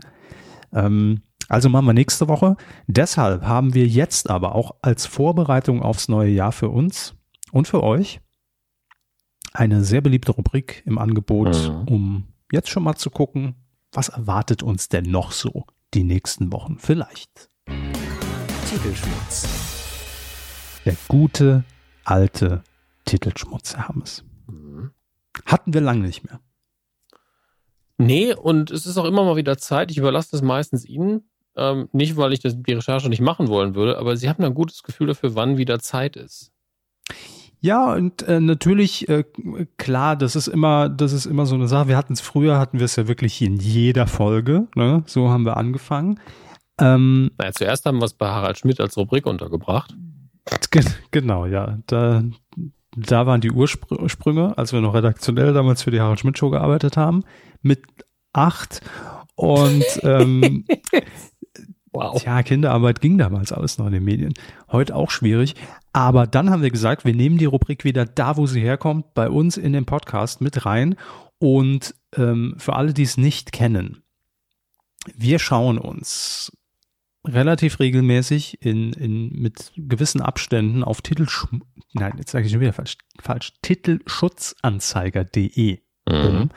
Äh, ein Magazin, eine Publikation, die gesicherte Titel von Sendern, von Verlagen, von äh, Privatpersonen, von Anwälten ähm, quasi publiziert, um zu signalisieren, Leute, ihr müsst euch den Kopf nicht mehr zerbrechen, denn der Megatitel für eure Sendung, der ist leider schon weg. Ja?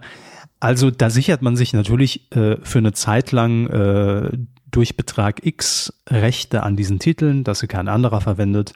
Und wir nehmen das zum Anlass, um schon mal so eine, es ist die Sneak Peek in die neue Saison. Vielleicht, was denn so geplant ist in den Sendern oder äh, müssen ja nicht immer Formate sein, können ja auch manchmal Hörbücher sein oder ähm, Filme, alles Mögliche.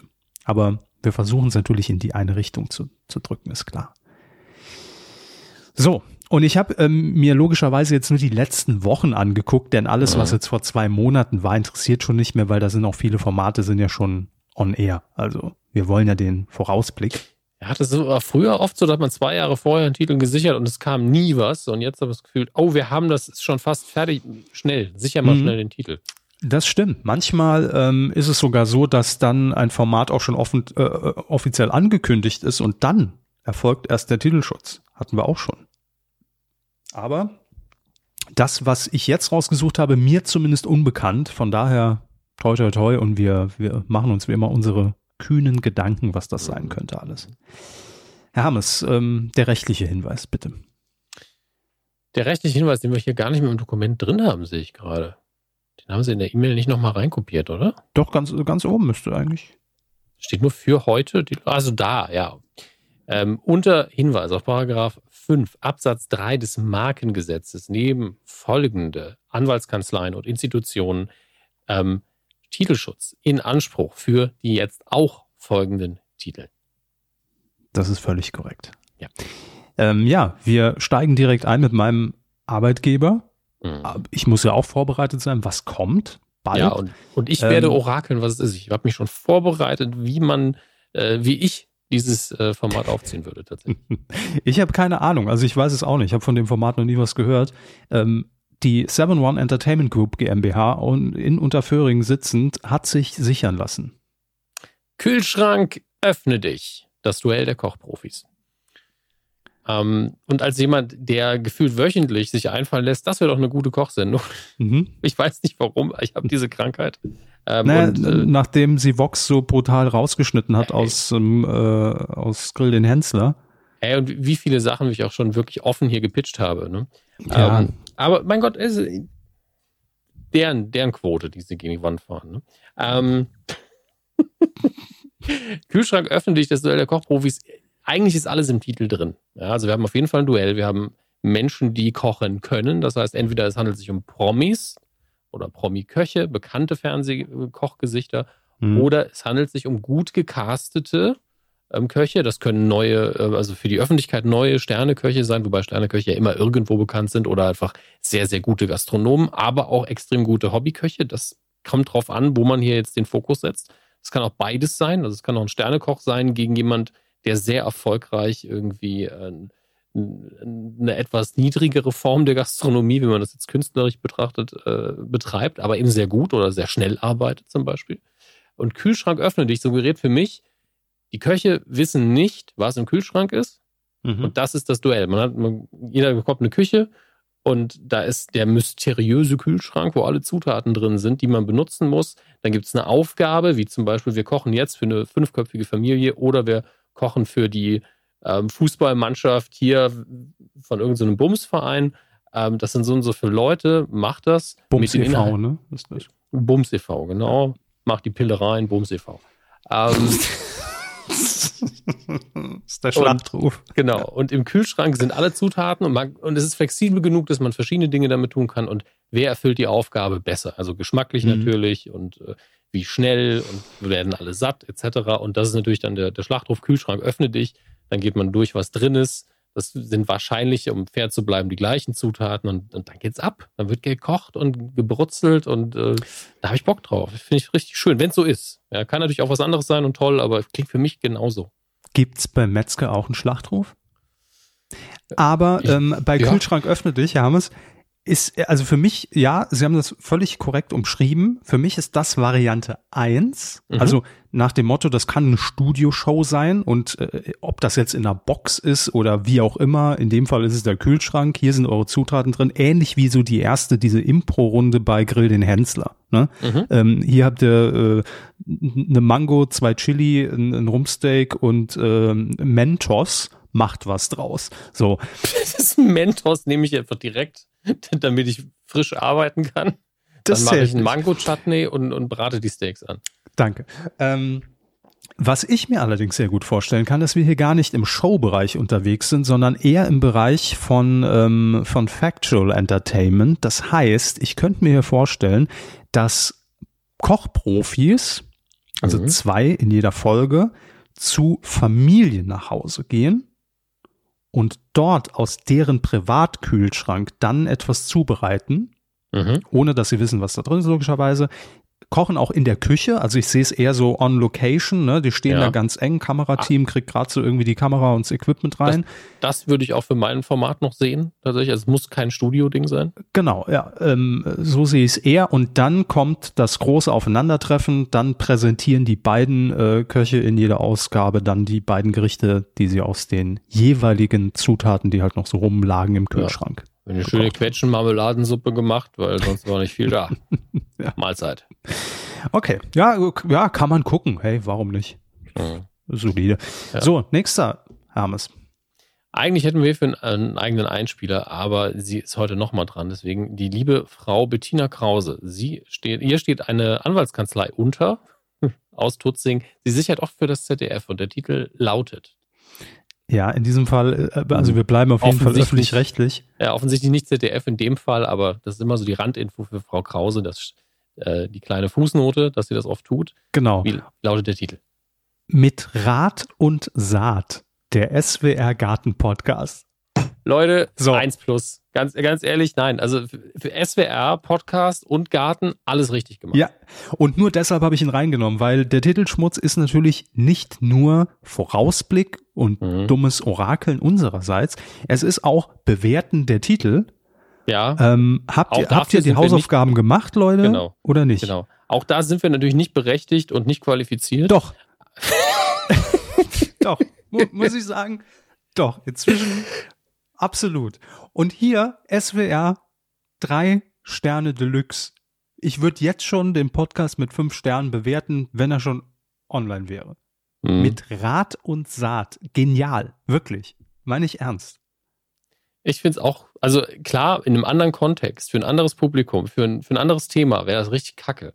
Aber für einfach einen Garten-Podcast der öffentlich-rechtlichen dritten Programme ist mit Rat und Saat, das wird dann im nächsten Wochenende, hörst du, hörst du die Leute, äh, Ü50, hast du schon Rat und Saat gehört? Ja, jetzt Ja. weiß ich, wie ich die Trauermücken loswerde endlich in, in meinen äh, Zimmerpflanzen. So Übrigens, Übrigens Sand. Ja, einfach Sand oben drauf deutsches Fest und flauschig. Mit Rat und Saat. Deutsch. So. Machen wir weiter. Schnell abgehakt. Ähm, Hayas Rechtsanwälte in Osnabrück mit dem Titel. Schniefenhasen. Ich musste die Nase hochziehen in dem Fall, aber Schniefnasen, also ihr könnt, ich als Podcast produzieren, einfach die rausgeschnittenen Schniefer aus äh, 1000 Podcast-Folgen. Einfach so eine richtig, richtig, richtig schlimme Datei. Drei Stunden lang nur. Wow. Auch dafür gibt's Abnehmer. Ja, fürchte auch, ja, die nehmen einem das Leben ab, wenn man das veröffentlicht. Ähm, ich habe Also- keine Ahnung, was das sein soll. Also entweder sind wir ja, ich äh, Hunde, Sie- ne? Bitte? Hunde vielleicht noch. Oh, auch gut. Das ist das Einzige, was mir einfällt, was, was, wo ich den Titel nicht blöd finde, weil Schniefnasen einfach eine Hundeshow, also nicht Show, sondern da würde ich auch eher in Richtung Factual gehen. Irgendwie, Mhm. wir stellen verschiedene Hunde vor und in Anführungsstrichen Berufe, ja, also ein Streifenhund, ein Blindenhund, ähm, Hunde, die, wie, wie heißen die nochmal, diese, diese Comfort-Hunde, die man äh, sich zulegt, damit man quasi einfach die Zuwendung hat und dem Tier natürlich auch Zuwendung zuteil werden lässt. Ich, ich weiß es nicht mehr. Ähm, aber das wäre für mich noch das Optimum, wenn es hier um Hunde ginge. Ich könnte mir auch vorstellen, dass es ein, ähm, ja, im Prinzip Corporate Podcast ist von Tempo mit dem Titel Schniefnasen. Ei, ei, ei. Oder ein YouTube-Kanal. Oder aber, das wäre noch meine, das, das möchte ich auch jetzt noch in den Ring werfen. Wir sind im Bereich der Fiction und es ist der neue Sat1 Filmfilm ähm, über ein Drogenkartell.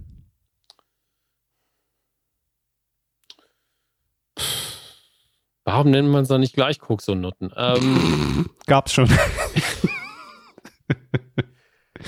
ja, also ist, ist für mich jetzt, bis, bis wir die Sendung kennen, ist es für mich kein so guter Titel. Ja, okay. Wenn die Sendung hingegen wirklich gut dazu passt, dann, dann revidiere ich das nochmal. Ich hätte noch einen letzten. Ja. Ein neues Fruchtgummi. Ja. Die Ufer Show und Factual GmbH in Köln hat sich folgenden Titel sichern lassen, in der Hoffnung, dass das ein Mega-Ding wird. Eating with my ex. Ich meine, also Ex, nicht, nicht die Eier, ne? Und auch nicht die Axt.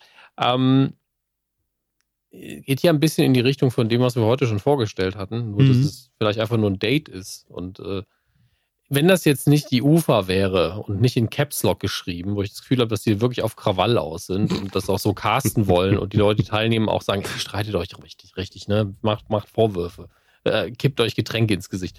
Wenn das das nicht wäre, sondern einfach dieses Leute, die einfach irgendwann mal zusammen waren und dann zehn Jahre später geht man noch mal essen und quatscht einfach ein bisschen, hm. fände ich das tatsächlich interessant. Aber so wirkt ich, es auf mich wie, wir, wir wollen, dass ihr euch gegenseitig die Chili in die Augen reibt oder so. Naja. Ähm, also erstmal darf man auch den Titel, finde ich, wenn man ihn so liest, nicht verwechseln. Es ist nicht Eating My Ex. Ne? Also, das habe ich nicht gesagt. Ja, ja, nee, ich, ich sag nur, nur so ne? sauer, dass man die Chili nimmt und dem anderen ins Auge drückt. Wie man für 40 Menschen Ja, kocht. Genau. Ähm, aber jetzt, wo Sie es so umrissen haben, glaube ich, in irgendeiner Parallelwelt habe ich von diesem Format auch schon mal was gehört. Also das kommt mir gerade sehr bekannt vor und ich bin mir jetzt nicht mehr sicher, ob wir vielleicht sogar schon mal drüber geredet haben, dass es in Planung ist oder ob das irgendwie schon mal im, im Rahmen von Screenforce im Sommer vorgestellt wurde für RTL oder so. kann das auch nicht ausschließen, wie wir oft erwähnen. Zehn Ja. Minuten, nachdem wir aufgezeichnet haben, vergesse ich ja fast alles, was wir gesagt haben.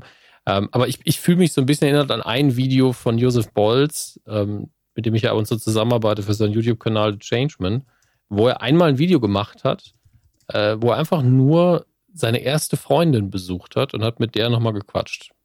Und hat dann einfach nur mit ihr geredet und hypothetisch, was wäre, wenn wir uns nie getrennt hätten oder so. Mhm. Ähm, und das es war eine schöne Mischung aus, ey, die beiden hassen sich überhaupt nicht, aber es ist schon eine sehr seltsame Situation, wenn man sich nach so langer Zeit nochmal wieder sieht.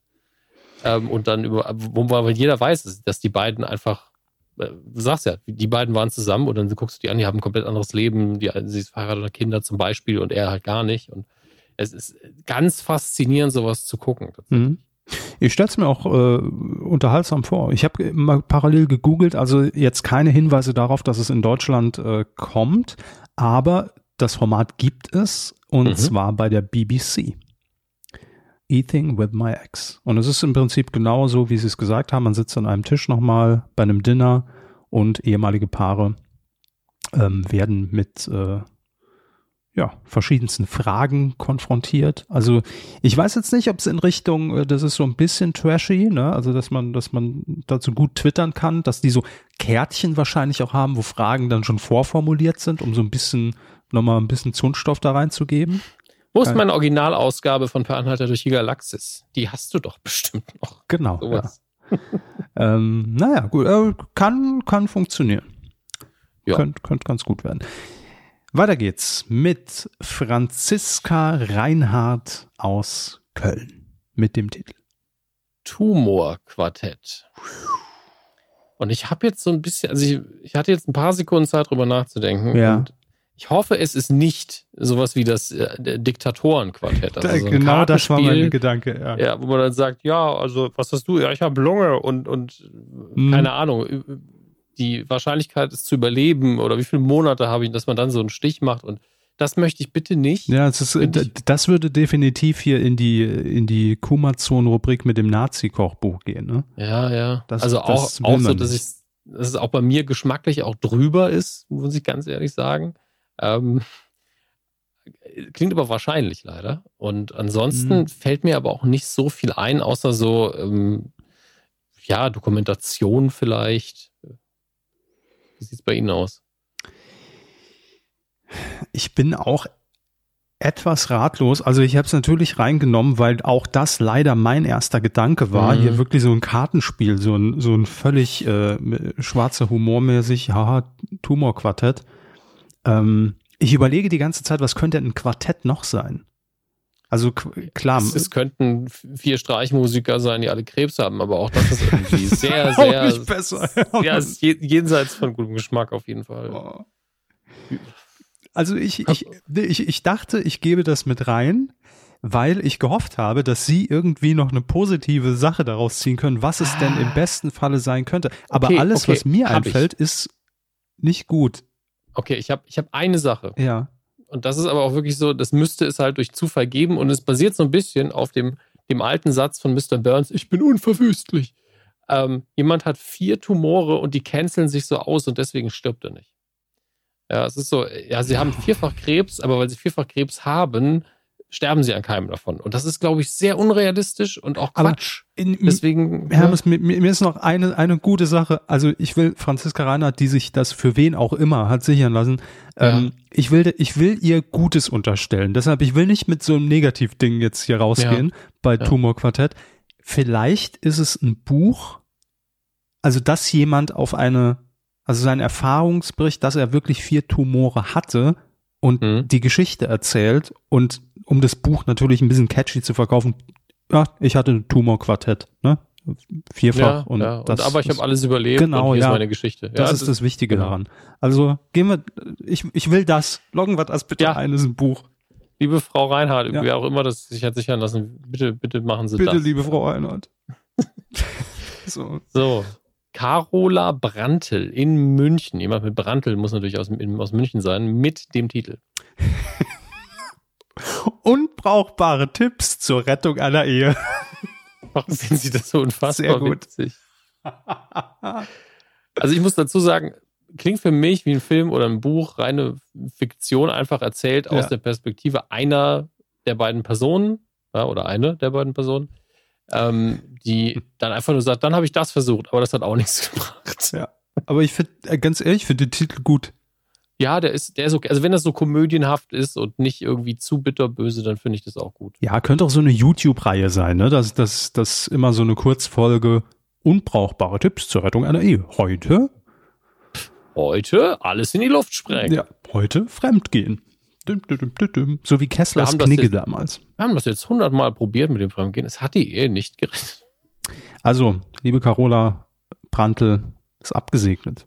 Interesse ist da, ne? Das ist ja auch für, für die Leute, die sich sowas sichern lassen, das ist der erste tatsächliche Impuls hier bei uns. Also man kann das in die Marktforschung geben und, und Feldstudien durchführen.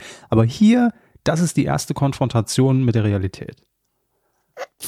So. Also Realität findet bei uns eigentlich nicht statt, aber na gut. Flying Media Hungary KFT aus Ungarn hat sich sichern lassen. Zwei Megatitel. Der eine davon Ungarn TV und Okay. Die virtuelle Kaffeetasse Ungarn. Knaller. Das ist mein Lieblingstitel, denn Ich könnte, ja, ich könnte mir aber vorstellen, dass da vielleicht in der Übersetzung ein bisschen Ja, was flöten gegangen genau ist. das. Genau das glaube ich nämlich auch. Man will irgendwo auf Astra äh, Transponder 85G Ungarn TV starten für den deutschen Markt, ja, für alle Ungarnsprachigen in Deutschland und hat sich jetzt schon die Idee für die Morning Show sichern lassen. Hm, Die virtuelle Kaffeetasse Ungarns. Herzlich willkommen zur virtuellen Kaffeetasse Ungarns. Au. Das ist auch einfach Mega. kurz und catchy. Also, Ja. es hat einen gewissen Charme, muss ich auch Und sagen. wir sind uns einig, ab Folge 100 ist nur noch die Kaffeetasse. Ne? Das ist irgendwie nur noch Hashtag Kaffeetasse, weil dann herauskommt, scheiße, wer, wer hat denn bei Google Translate damals den Titel eingegeben? Ist doch viel zu lang. Oder, oder es wird einfach nur noch Willkommen bei VKU.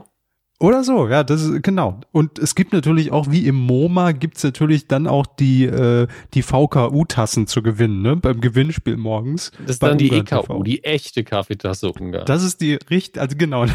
Oder die FKU, die faktische Kaffeetasse Ungarn. Fände ich alles sehr, sehr. Also kann man mitspielen. Finde ich nicht schlecht. Das ist mega gut. Nur deshalb habe ich es reingenommen, weil in der Kombination Ungarn TV und der Titel, dann ergibt es schon wieder Sinn. Also ihr könnt gerne auch schon mal jetzt für den Pressespiegel, für eure Clippings könnt ihr übernehmen. Die Medienkuh brennt auf Ungarn TV. Ja. wir freuen uns sehr. Und wir sind auch gerne in der ersten Kaffeetasse zu Gast. Sagt man das so? Oder? Wir nehmen gerne ein Bad in eurer Kaffeetasse. Aber bitte nur virtuell. Ja, sehr gut. So, machen wir weiter mit Pauli und Partner. Part, pa? Pauli und Partner Partnerschaftsgesellschaft. Ist das schon der Titel, fragt ihr euch? Nein. Nochmal. Pa Pauli und Partner Partnerschaftsgesellschaft MBH MBB. in Bonn. Der MBB. Mit beschränkter, Äh, MBB, stimmt. ja, mit beschränkter Be Be Behörde aus Bo- Bonn. Natürlich aus Bonn. MBB Bonn. Was ist das? Das ist so ein Gag. Das hat man doch für uns, hat man, hat man das reingenommen. Das ganze Unternehmen gegründet. Mit dem wunderschönen Titel, der dazu auch sehr gut passt. Frei Schnauze. Und ich möchte bitte, nachdem wir alle dieses Video von Gerd Schröder gesehen haben, ja, ja, ja, Mensch, die sind alle tot. Ähm, nachdem wir das gesehen, ich möchte einfach irgendein Format mit Gerd Schröder, wie er durch Deutschland reist und mit Leuten spricht. Und das die heißt nicht dann, mehr leben, ja. Er sucht Leute, die nicht mehr leben mit ganz Deutschland. Die, die, die, Sendungsbeschreibung. Aber nee, das Ding heißt frei Schnauze. Weil Ich, ich, ich würde mir angucken, wie einfach nur auf Autobahnraststätten mit den, mit den, mit den, sehr gut, mit den Betreibern der Raststätte spricht. Und jeder hat vergessen, dass er mal Kanzler war. So ganz offensichtlich. So. Ja, aber ja, Mensch, Mensch, was, was, was machen Sie hier? Ja, ich leite hier die Gaststätte. Also hier, hier kommen die Leute, wenn sie auf der Autobahn, wenn sie Pipi müssen. Ja, Mensch, das ist ja, das ist ja spannend. Ja, ja, machst, du mir, noch- machst du mir noch einen Kaffee? Also das alleine unterhält mich auf eine komische Art und Weise. Das stimmt. Also für alle, die jetzt nicht wissen, worüber wir reden, es gibt diesen, wir werden es vor ein paar Sendungen mal und Ja. äh, unser Hörer Jan hat uns das dann auch freundlicherweise als Auftragsproduktion zukommen lassen.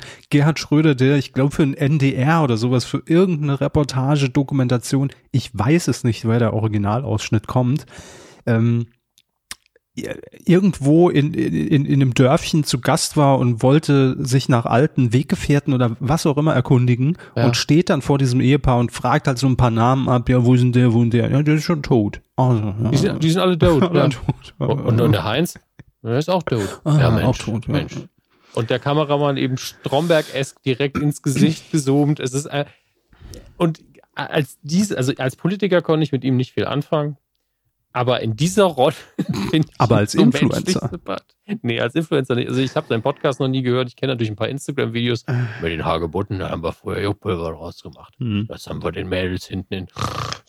Das war ein bisschen zu langsam alles, aber ich kann wirklich, wenn er mit normalen Menschen interagiert, Mhm. finde ich das extrem unterhaltsam. Ja, es hat auch so was Hilfloses immer, dass ich überhaupt gar nicht weiß, wie gehe ich überhaupt mit Menschen um. So im, also wenn die auch irgendwas erzählen, was jetzt nicht auf Ja. dem Blatt steht. Ja, sagen so. Sie mal, wa- wa- was kostet denn aktuell der Liter Benzin? Ich weiß das gar nicht.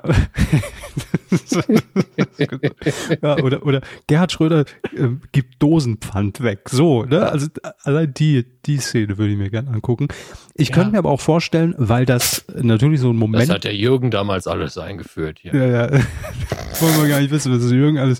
Ähm, jedenfalls könnte ich mir auch anhand dieser Originalszene, die wir jetzt beschrieben haben, vorstellen, Ja. ein Format wie ähm, Bitte melde dich oder vermisst, dass Gerhard Schröder immer jemanden suchen muss, der aber eigentlich schon längst tot ist. Und er fragt sich einfach so komplett durch, durch die ganze Welt und fliegt danach nach, nach Uganda und, und, und fragt darum und erfährt dann, ja, der ist schon tot. Ah ja, der ist schon tot, nicht? Ja. Der ist jetzt vor, und irgendwann dann so, so kurz vor Staffelende auch so, ja, also gestern hat er noch gelebt. Also ist einfach nur ein bisschen zu knapp angekommen. Man weiß es nicht, Ja. ne? Das Gutes Format. Aber ähm, kommen wir zurück zu Pauli und Partner, der Partnerschaftsgesellschaft mm, BB in Bonn mit frei Schnauze. Ähm, Habe ich nur reingenommen, weil ich hoffe persönlich, und wir hatten es zum Tod von Mirko Nonchef neulich nochmal erwähnt, Mhm. dass dieses Format, dieses Impro-Format mit Dirk Bach damals noch, frei Stimmt. Schnauze, ähm, dass das vielleicht nochmal irgendwie ein Comeback erfährt.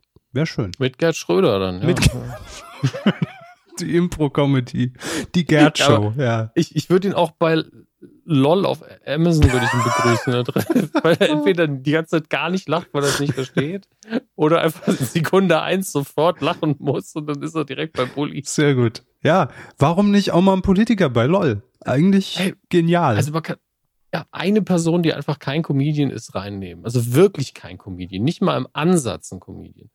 die man, die man aber kennt. Ja, äh, Frau Slomka zum Beispiel. Markus Krebs zum Beispiel. So. Also, Anwaltskanzlei Bettina Krause aus Tutzing ist natürlich nochmal dabei. Jo. Mit den folgenden Titeln. Süßer Rausch. Und Pinocchio im Zauberdorf. Jetzt muss ich nochmal nachgucken, weil es ja. kann durchaus sein, dass in der Original-Pinocchio-Geschichte schon ein Zauberdorf vorkommt. Jo, Da bin ich mir jo, Z-A-U Zauberklang. Naja, dann eher nicht. Ähm, so also ich her, sag mal, wer das, äh, Pinocchio äh, im Zauberdorf besucht, der hatte vorher einen süßen Rausch. so viel steht fest. Also von daher die Kombination macht's. Das, das Schlimme ist, ich musste sofort an äh, über Umwege an Herrn Pastewka denken, wegen seines Pinocchio-Tellers, was ja wirklich eine perfide Erfindung der Eiscremeindustrie. Es ist ja so das billigste Eis, da ist ja nur eine Kugel meistens und eine Waffel und dann mit Smarties irgendwas auf den Teller gemalt.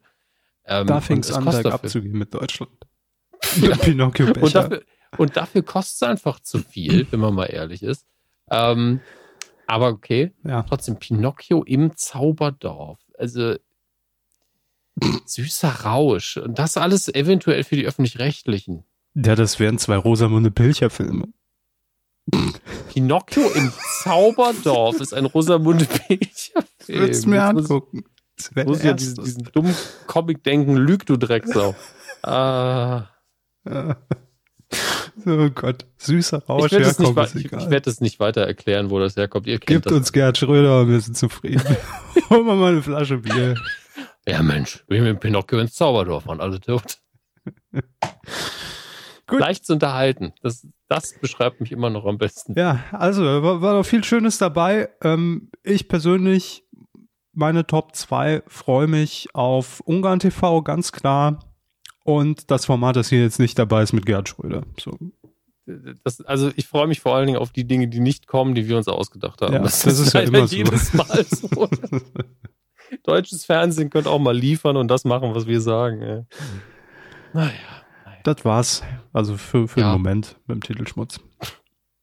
Auf in die ähm, körperlastige Rubrik, die da lautet. Film. Ja, ja, ich habe richtig Körber. gehört. Ja, ja, Herr Körber übernimmt heute nicht die Filmrubrik, aber Herr Körber hat sehr viel geguckt. Der Vorteil ist, ich habe zwei von drei Titeln, die er wirklich von Hand selber eingetragen hat in den Ablauf, habe ich auch gesehen. Mhm. Ähm, aber ich glaube, über Spider-Man habe ich ja schon gesprochen, deswegen überlasse ich Ihnen für, Far äh, für No Way Home erstmal das Wort und lausche gespannt, wie er Ihnen gefallen hat.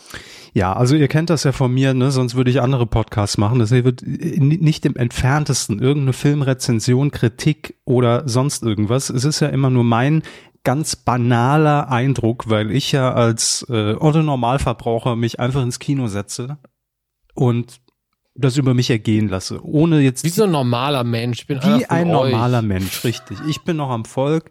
äh, ich bin normaler Mensch. Und ähm, so habe ich es auch gemacht mit den beiden Filmen, auf die ich mich aber wirklich gefreut habe, nämlich einmal Spider-Man No Way Home. Fangen wir mit dem an. Und ähm, das ist ja kein Geheimnis, Herr Hammes, dass ich alle Spider-Man-Filme, das ist ja so mein einziger Kontakt eigentlich in dieses äh, MCU, ähm, auch schon immer gerne geguckt habe. Also vom ersten mhm. an. Und dementsprechend, ohne hier auch an dieser Stelle zu viel spoilern zu wollen, ähm, habe ich natürlich auch in den vergangenen Filmen immer mal wieder Bekanntschaft gemacht mit, ja, anderen Charakteren aus dem MCU, die ich vorher aber überhaupt nicht kannte, was für sie natürlich immer mindblowing ist und mega geil, dass der da jetzt auch auftaucht, ja. Ähm, wie zum Beispiel, das kann man ja glaube ich sagen, ist ja kein Geheimnis, Doctor Strange jetzt im, äh, bei, bei No Way Home, mhm. den ich vorher halt überhaupt nicht kannte. So, also der, der spielt für mich halt keine Rolle. Also ich habe ihn schon mal gehört natürlich, aber ich habe keinen Film gesehen.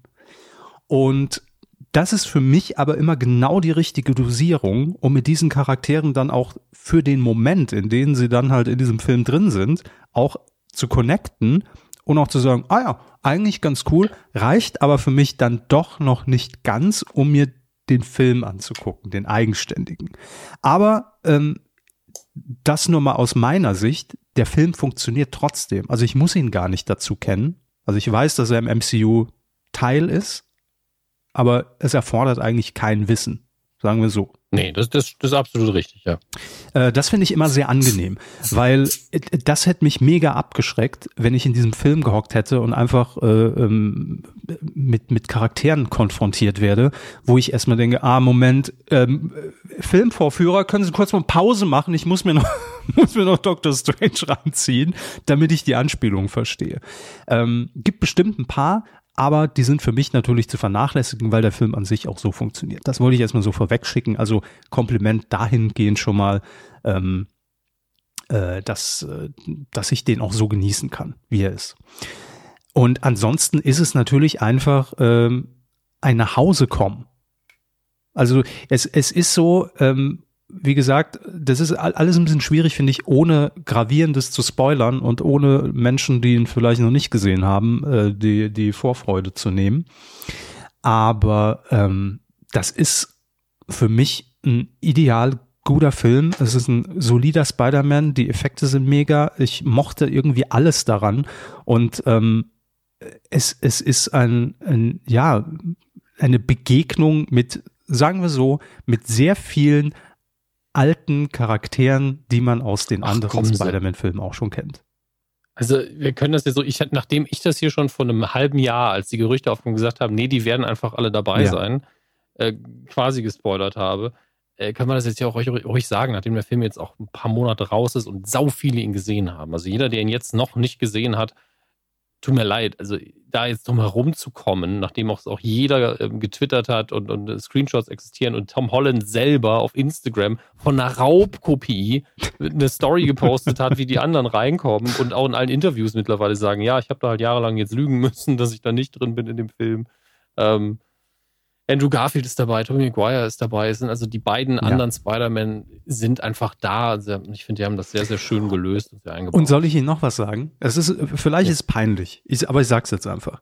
Ich habe bis, bis zu diesem Film habe ich nicht gecheckt. Also natürlich, es war immer ein neuer Spider-Man. Das war klar, dass es andere Darsteller waren. Aber ich habe nicht gecheckt, warum. Ja, gut, was heißt warum? Also sie, sie haben halt nicht die Verbindung gemacht, dass das einfach eine, eine eigenständige Welt genau. ist. Schätze ich, ja. ja. Also ich dachte halt immer einfach, ja gut, die Lizenz muss äh, erneuert werden. Wir nehmen jetzt einfach mal einen neuen und erzählen die Geschichte nochmal. Ähm, aber das äh, wurde. Äh, das zum Teil ist das auch richtig gewesen. Also das, das trifft eher auf die Fantastischen Vier zu, ja. tatsächlich. Also die, nicht die, die deutschen Hip-Hop, äh, Hip-Hopper, sondern das Original, die Fantastic Four. Da ist regelmäßig sind dann neue Filme produziert worden, weil, glaube ich, Konstantin in dem Fall oder wer auch immer noch dahinter steckt, gesagt hat, wir wollen nicht, dass die Rechte verfallen. Deswegen müssen wir einen neuen Film machen. Äh, bei Spider-Man war es aber auch, wir wollen aber auch Geld verdienen, weil Spider-Man immer erfolgreich war. Ja, völlig zu Recht. Aber ja. ich will damit nur sagen, der Film hat äh, zumindest dahingehend so für ein bisschen Erleuchtung bei mir gesorgt und ähm, das war auch der einzige What the fuck-Moment, den ich hatte, weil ich ähm, mir vorher auch keinen Trailer oder irgendwas dazu angeguckt habe oder mich näher informiert habe. Und was sie in Folge 72 damals erzählt haben, oder oh, ist ein Film in Planung, habe hab ich mir natürlich auch nicht gemerkt. Äh, von daher bin ich da relativ erwartungslos äh, rein ähm, und war sehr, also im ersten Moment so ein bisschen Moment, wie? Die existieren parallel so. Mhm. Aber als ich das dann gecheckt habe, ähm, das war aber wirklich gefühlt so, so eine Minute, wo ich erstmal so für mich das dann sortiert habe. Ähm, als ich es dann gecheckt habe, war es natürlich eine absolute Freude, da alle drei einfach auf der Leinwand zu sehen. Aber das war ja schon relativ am Ende des Films natürlich auch vorher mhm. irgendwie Doc Ock wiederzusehen, den Kobold, ja. äh, Mr. Sandman, dum, dum, dum, dum, dum.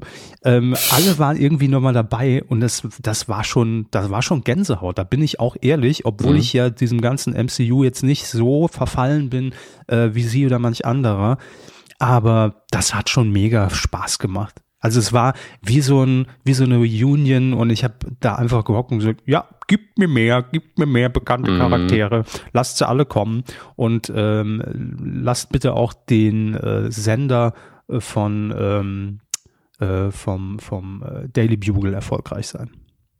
Ja, also die, die Sache mit diesem, äh, klar, es gibt natürlich im Universum dann immer die Erklärung für sowas, aber äh, also warum die dann zusammenarbeiten da drin. Aber es, natürlich gibt es da auch einfach den, die Begründung aus der Publikumsperspektive, mhm. denn niemand fand jetzt Toby, also natürlich gab es Leute, aber es ist nicht so, dass Leute nach Toby Maguire gesagt haben, boah, Gott sei Dank macht das endlich mal jemand anders. Mhm. Ja, und genauso war auch nach Andrew Garfield hat auch keiner gesagt, jetzt, ich brauche dringend jemand anders, der das macht. Das war ja, also ich brauche dringend einen anderen Spider-Man. Das hat man selten gehört, sondern eher so, ja, ich hoffe, das nächste Mal würde auch gut. Das war so die Grundeinstellung, weil wir hatten eigentlich keine beschissenen Spider-Man. Der dritte von Raimi war halt nicht so gut. Mhm. Ähm, ich habe den ja vor kurzem geguckt und die erste Stunde ist völlig in Ordnung und danach wird es halt ein bisschen trauriger, aber das macht ja die anderen Filme nicht schlecht. Deswegen sage ich ja immer, ey, nur weil was neu kommt oder ein Remake gemacht wird, ein Reboot gemacht wird, heißt das ja nicht, dass die alten Sachen weg und tot sind. Die kannst du ja immer noch gucken. Und was jetzt aber hier No Way Home macht, und das jetzt nur gesprochen aus reiner Publikumsperspektive und nicht innerhalb der Story, ist zu sagen, ja, das ist nicht nur nicht weg, das hat, hatte auch immer seine Berechtigung und es existiert parallel hierzu. Wir machen es sogar so parallel, dass es in der Story parallel ist. Mhm. Und wir lassen sie zusammen auftreten. Das heißt, alles, was du an dem mochtest, ist jetzt da. Das, was du an dem mochtest, ist da. Die Unterschiede sind da.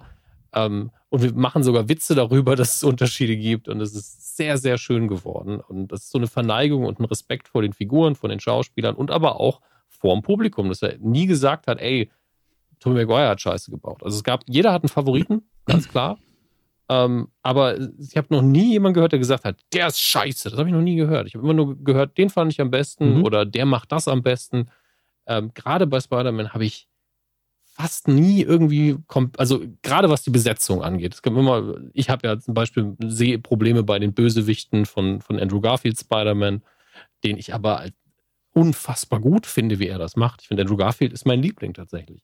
Und trotzdem mag ich die anderen beiden sehr. Mhm. Das ist war für mich auch ganz, ganz groß, auch wenn ich wirklich nicht mehr daran gezweifelt habe, nachdem Alfred Molina einfach gesagt hat, ja, das ist doch so. Vor über einem Jahr. Ja, also wie Sie es schon beschrieben haben, das ist, ähm, ich, ich saß da im Kino und es ist natürlich alles so ein bisschen äh, ähm, für, für Spider-Man-Liebhaber, die alle Filme gesehen haben. Es ist so eine ähm, ja auch so, ein so ein Selbstzitieren und sowas Selbstreferenzielles und ähm, völlig Meta an irgendeiner Stelle. Und das mhm. ist dann der Punkt, wo man entweder sagt, ah, wisst ihr was, das ist mir jetzt alles zu doof, oder es ist der Punkt, ja, ne, wo, wo ich es einfach will. Und ich glaube, die Gefahr ist relativ gering, dass jemand sagt, das ist mir zu doof. Es ist so ein kurzer, wie schon gesagt, Moment, wo man sagt, äh, hä? Wie jetzt? Ja. Und dann sagt man einfach, geil. So. Ja, vor allen Dingen, weil der ganze Film ja darauf aufgebaut genau, ist. Also ja. das ist ja immer, wenn ich, also immer wenn, als hätte immer ich wenn ich, dazu gehört. ja. ja. Grüße an Axel Schulz, der übrigens ist scharf genau. bei Mask Dancer war. Immer wenn ich tanze, bin ich scharf. so. ähm, es gibt ja nur diesen einen wirklichen Kritikpunkt, den man dem Film zuordnen kann. Das ist, der ist ja nur, also die Story ist ja schon sehr konstruiert. Mhm. Und ich so, ja, weil der Film reiner Fanservice ist und du brauchst diese, dieses Konstrukt, damit das alles passiert. Mhm. Ansonsten ist der Film einfach nicht existent. Entweder wir konstruieren ihn bis zum Anschlag oder die Figuren tauchen alle mhm. nicht auf. Und der Film besteht nur daraus, dass Figuren auftauchen. Buchstäblich. Ja. So, hallo, hier ist eine Figur, da ist eine Figur, da ist eine Figur, da ist eine Figur. Chaos. Und ähm, um jetzt direkt an der Stelle, ähm, mehr will ich oder kann ich auch gar nicht dazu sagen, außer dass ich mega Spaß an dem Film hatte und ihn bestimmt mhm. auch nochmal gucken werde, wenn er irgendwann bei Disney Plus oder wo verfügbar sein wird. Ähm, will ich direkt überleiten zu Matrix äh, Resurrections.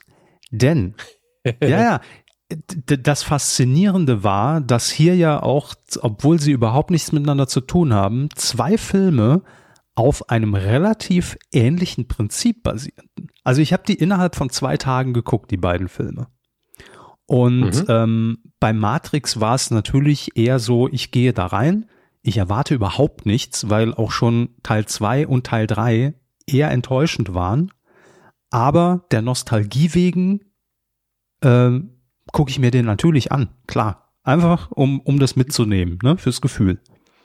Mhm. Und auch hier, wer ihn noch nicht gesehen hat und gar nicht gespoilert werden will, weil ich will einen Punkt auf jeden Fall hier rausgreifen, äh, der kann sich den, den Timecodes äh, bedienen und weiter skippen. Und bei Matrix ich habe mich gefragt nach diesen Trailern und, und Teasern, wie bekommen sie es hin, nachdem, und das habe ich mir dann wieder bewusst gemacht, Neo und, also Neo überlebte ja am Ende von Teil 3 und hat sich quasi der, der Matrix hingegeben, um Zion zu retten. Das war ja so das Ende. Und Trinity war. Danke für den Spoiler. Ja. Und äh, Entschuldigung, ist zehn Jahre her, aber Pech gehabt. Ähm, ja. Und Trinity ist gestorben. Und ich ja. habe mich gefragt, wie schließen sie jetzt an diesen vierten Teil an, dass die beiden Charaktere wieder da sind? Also wie kriegen sie es hin? Wie kriegen, kriegen ja. sie das gedreht? Und das haben sie in meiner Wahrnehmung, ich weiß, der Film wird größtenteils runtergeschrieben, was ich nur so in, in Headlines, in Clickbait-Headlines gelesen habe. Das kriegt der Film in meiner Wahrnehmung auf eine sehr absurde, auch auf diese, genau auf diese What the fuck Methode allerdings gut hin. Weil ähm, in, in, in, in der ersten Stunde eigentlich sehr viel in der, also in der Matrix, also in der für uns real existierenden Welt spielt. Und sie müssen natürlich erstmal wieder einführen, Thomas Anderson, was macht der jetzt überhaupt? Also der existiert natürlich, aber was macht der? Er erinnert sich natürlich an gar nichts mehr, was mal war. Ähm, und er arbeitet jetzt ähm, bei einer, bei einer, bei einem, äh, na, sagen Sie schon, äh, Weiß nicht, habe ich nicht gesehen. Ja, ja, ich, ich weiß, sag mal so. Also war Informatiker im ersten Film. Ja, ähm, Entwicklerstudio für Games, so, danke. Ah, ja. Und er hat in seiner Position die Spielreihe Matrix geschaffen. Ja, läuft, ne? Ja. Und dieser Film ist einfach nur voller Metaebenen und also er zitiert sich permanent selbst. Man sieht Meetings über die über den vierten Teil von Matrix, dem Spiel, ähm, bei dem gesagt wird, ja, aber hier äh, Warner verlangt einen vierten Teil, die wollen einfach nochmal die Kuh melken und wir müssen jetzt nochmal was machen. Moment, erzählt ihr hier gerade eins zu eins nach, wie ihr den vierten Teil dieses Films gedreht habt? Und man sieht auch permanent immer die alten Rückblicke aus aus dem ersten, zweiten und dritten Teil, allerdings als ob das die gerenderte Computergrafik ist aus dem Spiel von Thomas Anderson erfunden Matrix. Was das ist so völlig, völlig absurd, wo, wo ich da saß und auch, das war auch wieder dieser ganz kurze Moment, in dem ich in dem, deshalb habe ich es eben gesagt, indem man sagt, okay Leute, leckt mich einfach am Arsch, ciao, ich gehe, ich will mein Geld zurück oder ich lasse mich da jetzt mal drauf ein. Und ich habe natürlich letzteres getan und fand das aber dann an, an einem gewissen Punkt war es auch schon fast wieder so ein bisschen Comedy, ähm, weil man sich permanent da selbst irgendwie zitiert hat.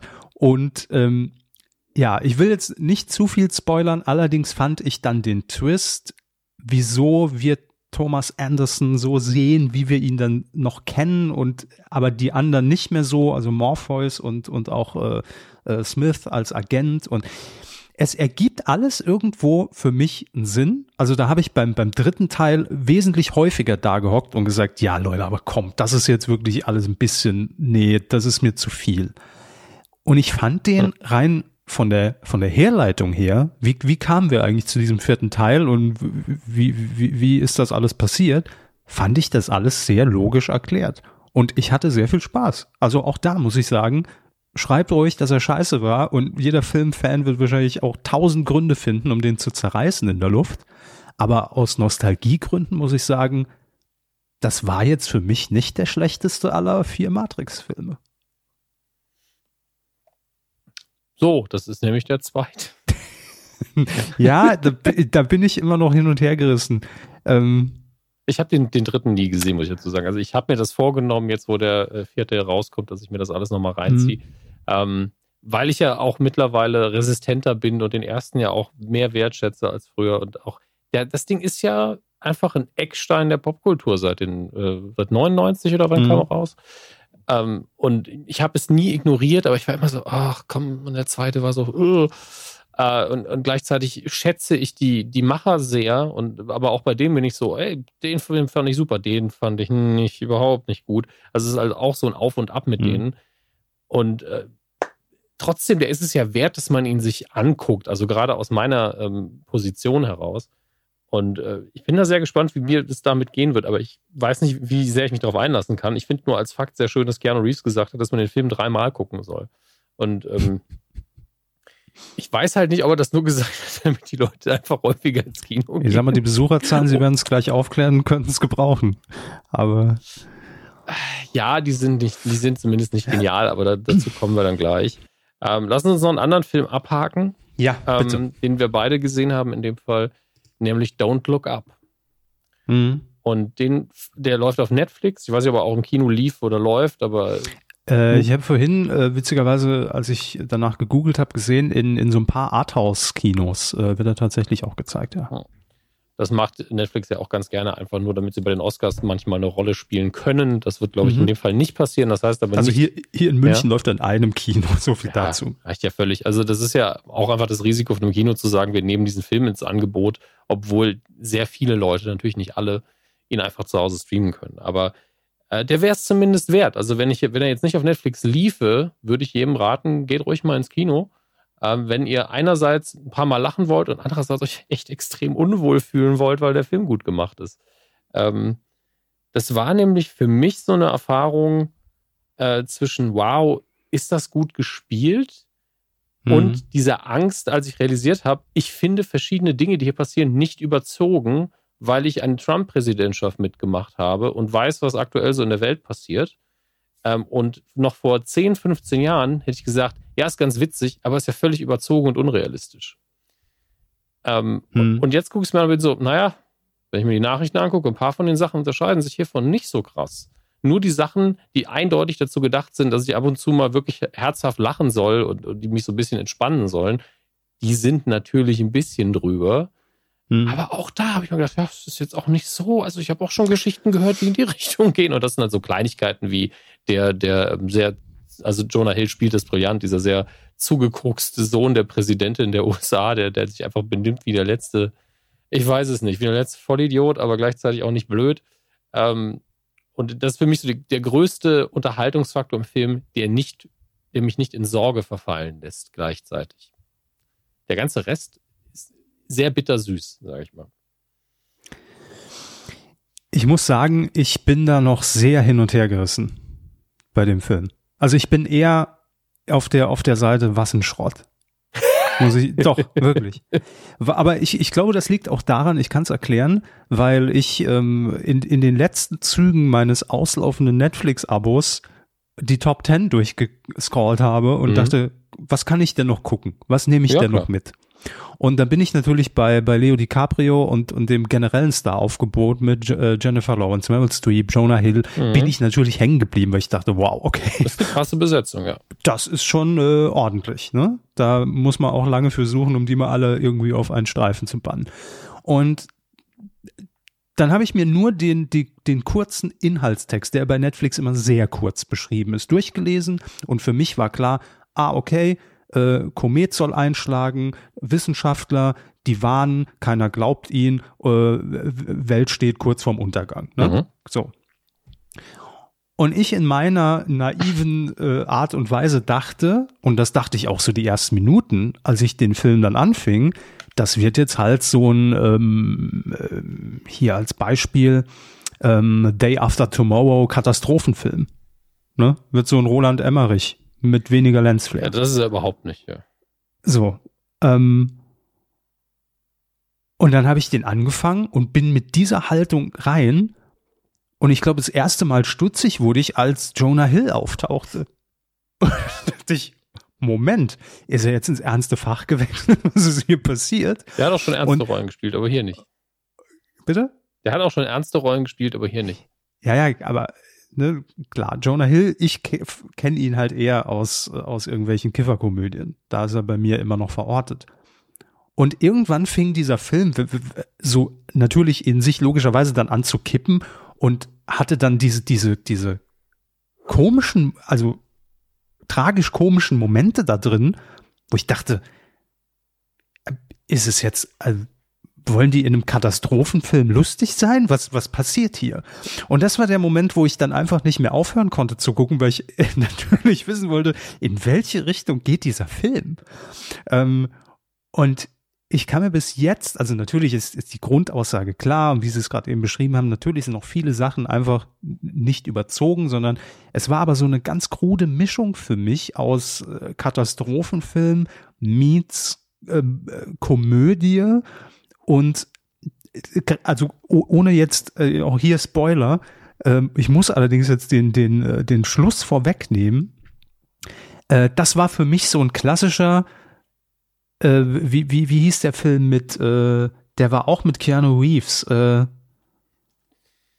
Ach. Day After Tomorrow war es nicht, ne? Wie hieß er? Nee, nee, nee. Mit dem ähm, Alien. Ähm, der Tag, an dem die Erde stillstand, ja, das war der deutsche Remake mit Titel. ihm, genau, ja. Genau, ja. Oder vergleichbar mit dem legendären äh, Film von, äh, wir, wir hatten ihn vorhin noch. Ich habe heute echt Namensfindungsschwierigkeiten. Äh, Nicolas Cage, Mhm. genau.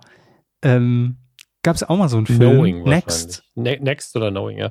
Ähm, die, die Sache ist aber die, also ich kann jetzt nur den Tag, an dem die Erde stillstand, als Referenz nehmen, weil den habe ich auch gesehen. Und der ist halt für das, was er ist, einfach zu lang und zu langweilig. Aber äh, hier bei Don't Look Up, glaube ich, ist in der Hauptsache ihre Erwartungshaltung das Problem gewesen. Und ich glaube, das ging vielen so. Also, Absolut, ja, ja. Man, dass, dass man sich da- das da- anguckt deshalb sage so, okay, ab Minute 30 explodiert hier einfach Scheiße und die Leute rennen um ihr Leben. Und Genau. das passiert nicht. Ähm, Wäre wär entspannender gewesen. Ich fand das psychologisch richtig anstrengend, das zu gucken, weil in vielen Momenten war ich so, ah, die Leute benehmen sich so dumm und dann denke ich, ach, fuck, das ist ja wirklich so.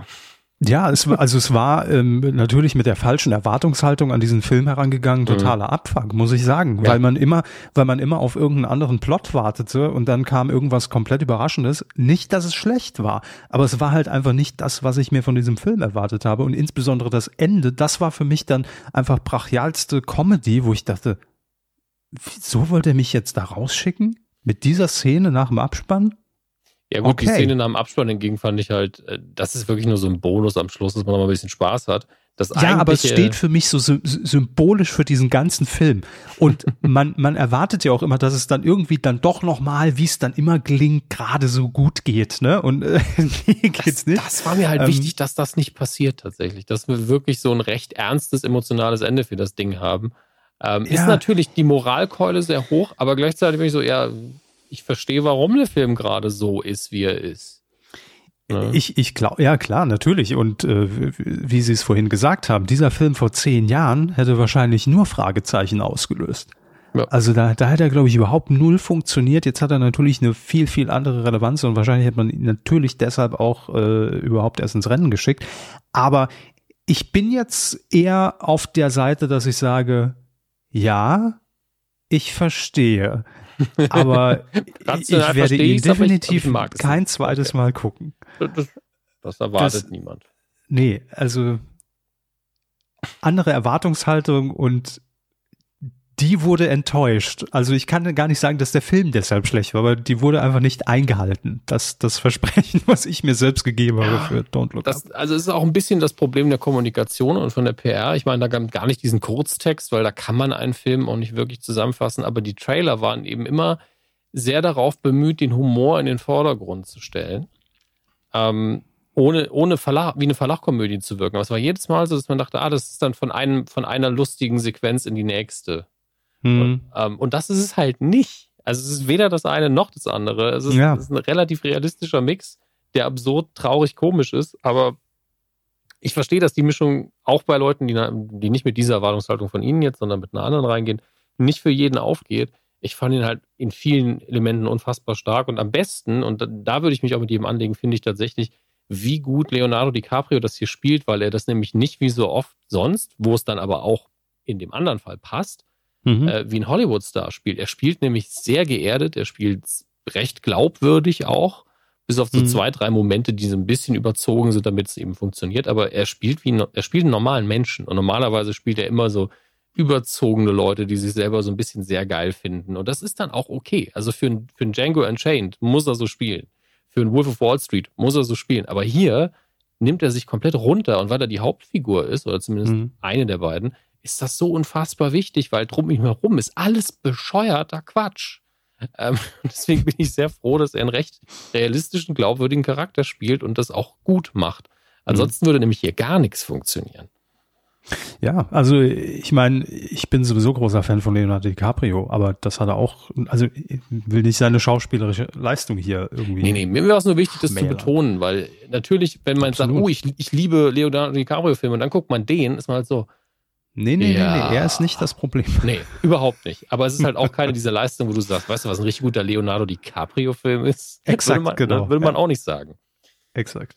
Es, es, es wird nicht der erste sein, der mir einfällt, wenn es Genau. im Quiz heißt, zähl mal zehn Leo DiCaprio-Filme auf. Ja. Ähm, dann einfach nur sowas. Also genau. so, solche Filme, die er gemacht hat, weil er das Thema wichtig fand.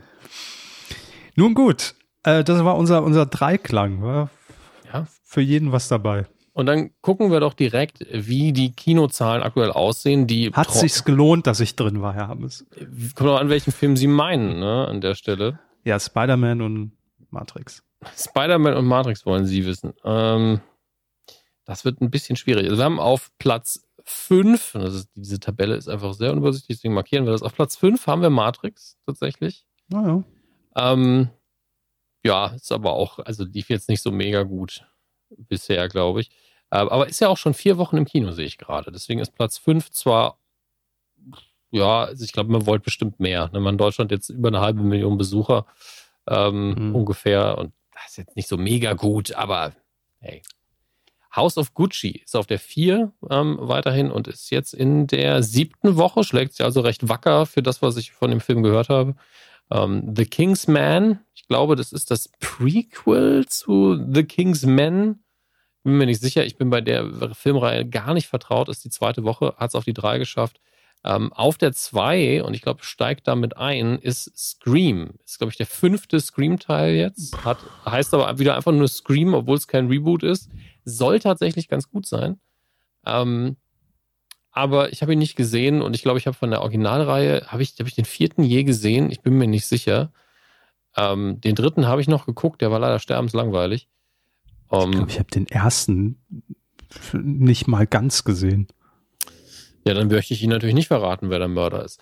Ähm, auf Platz 1 in der fünften Woche Spider-Man No Way Home. Drei, über drei Millionen Besucher, fast dreieinhalb. Wow. Also, ähm, naja, also wenn das der letzte Film, den ihr gesehen habt, äh, be- bevor ihr an Corona erkrankt, dann habt ihr wenigstens einen guten Film gesehen. Ne? Würde ich jedem wünschen. Also den, also nicht, also egal, ihr wisst schon. Ähm, so.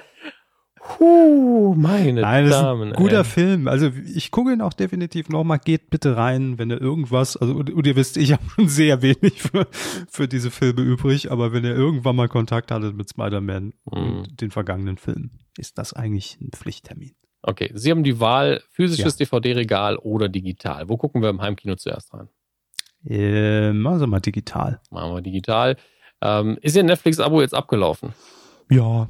Ja, dann haben Sie das Problem, also ich ärgere mich jetzt gerade ein bisschen, dass ich äh, kurz nach dem Umzug, als ich hier jeden Tag noch Kisten gepackt habe, äh, ich müsste auch mal wieder ein bisschen damit weitermachen, ähm, The Office geguckt habe und das habe ich mir, hab ich mir jede Staffel gekauft, tatsächlich. Ja, Weil ist jetzt auf Netflix alles. ja, alle Staffeln vom amerikanischen Office auf Netflix und äh, einen besseren Deal werdet ihr nicht finden, deswegen guckt es euch an. Und das britische Office äh, kostenlos, falls ihr Magenta TV habt. Gibt es da in Mm. dieser, wie, wie heißt es da, Megathek oder wie das heißt? Ich habe keine Ahnung. Also Wurde mir jedenfalls auf, auf dem Startbildschirm neulich angezeigt. Ähm, auch alle Staffeln gratis.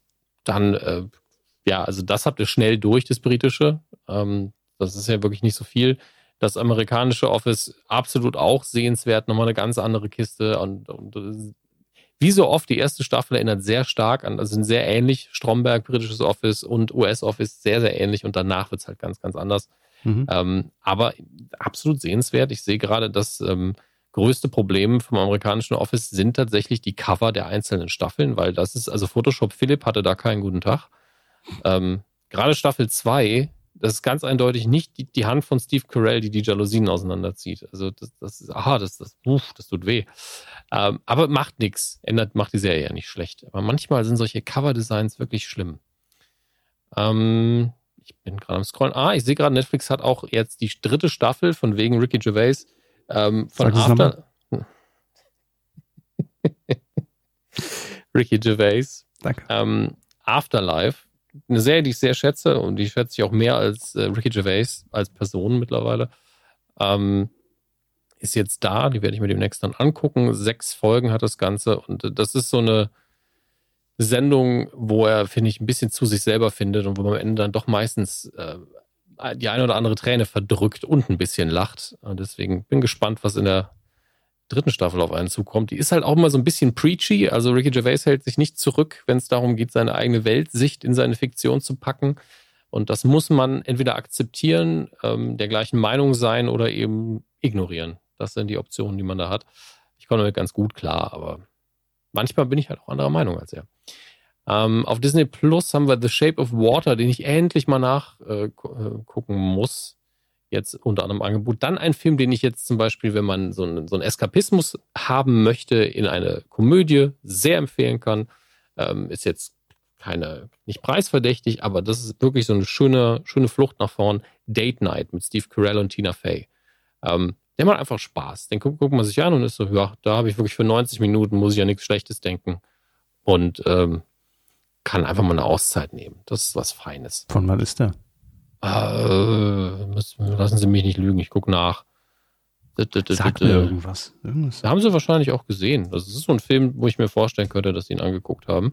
Aber wo ist denn, wo druckt ah, ihr Gangster für eine Nacht ist der Untertitel. Ich habe es hier 2010. Zehn. Oh ja, okay. 2010. Ist schon ein bisschen älter jetzt, ja. Steve Carell Ja, sieht ja auch noch sagt mir was. Ich glaube, ich habe hab, hab den gesehen, ja. So, hier dann Amazon Prime Video, jetzt, jetzt für unsere älteren Zuhörer oder solche, die es werden wollen. Ähm, die, die drei Damen vom Grill tatsächlich. Staffel 1, 13 Folgen, ist jetzt auf Prime Video. Sehr gut. Das finde ich einfach vorrangig. Ich muss da dringend reingucken. Ähm, einfach um zu gucken, habe ich nur den Titel in Erinnerung? Wie hieß denn die, die, geguckt. die, die Rothaarige? War das Brigitte Mira? Nee. Lassen Sie uns nachgucken. Da müsste ja irgendwo die Besetzung drin sein. Doch, Brigitte Mira haben wir. Ja, ne? Mochte ich immer sehr. War so eine Charakterschauspielerin. Weltklasse.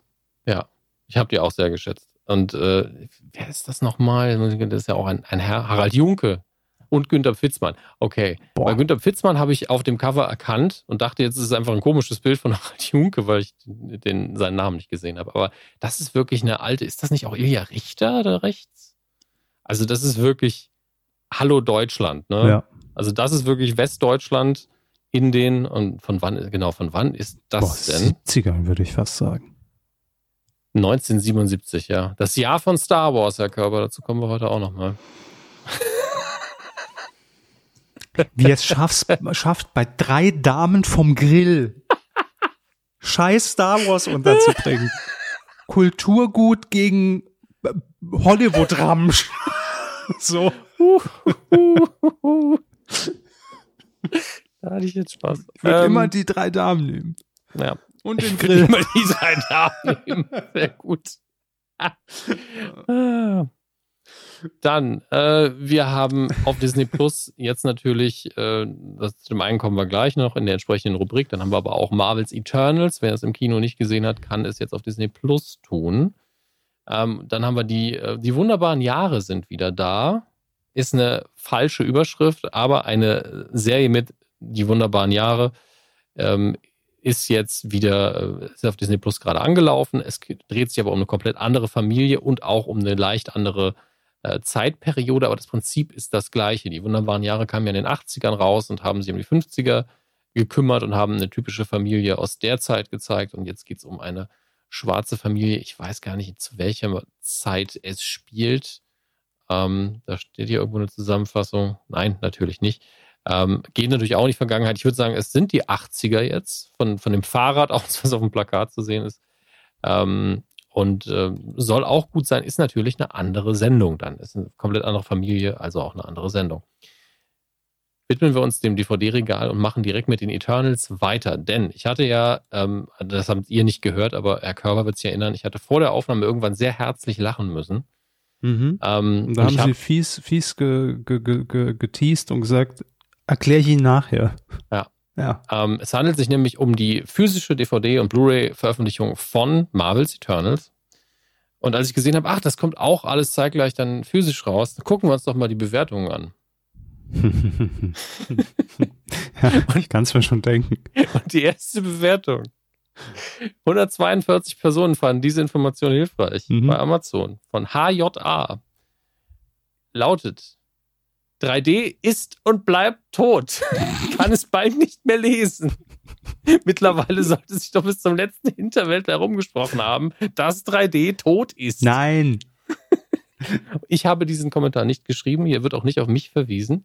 Aber ich sag mal, Hut ab, Chapeau, Grüße an HJA an der Stelle. Darunter natürlich Daniel K. direkt mit kein 3D, kein Kauf. Ähm, hat aber nur 93 Leute, die es hilfreich fanden. Und es gibt mehrere Kommentare diesmal, die unter anderem die Überschriften haben: Zum Glück kein 3D. Kann man also kaufen? Keine 3D Blu-ray sofort vorbestellt. Sehr gut. Die Bewegung setzt sich in Gang. Ja. es ist einfach. Ja, ist ja gut, gut. Also ich, ich habe einfach so viel Spaß daran mittlerweile. Also seit, seit heute finde ich das finde ich das sehr sehr gut und es natürlich untergräbt das aber alles die Diskussion darum, ob der Film denn jetzt gut oder schlecht ist. Und äh, das ist das ist das, das ist egal. Ist. Wenn er wenn er nicht ähm, 3D ist, ist das schon mal die halbe Miete.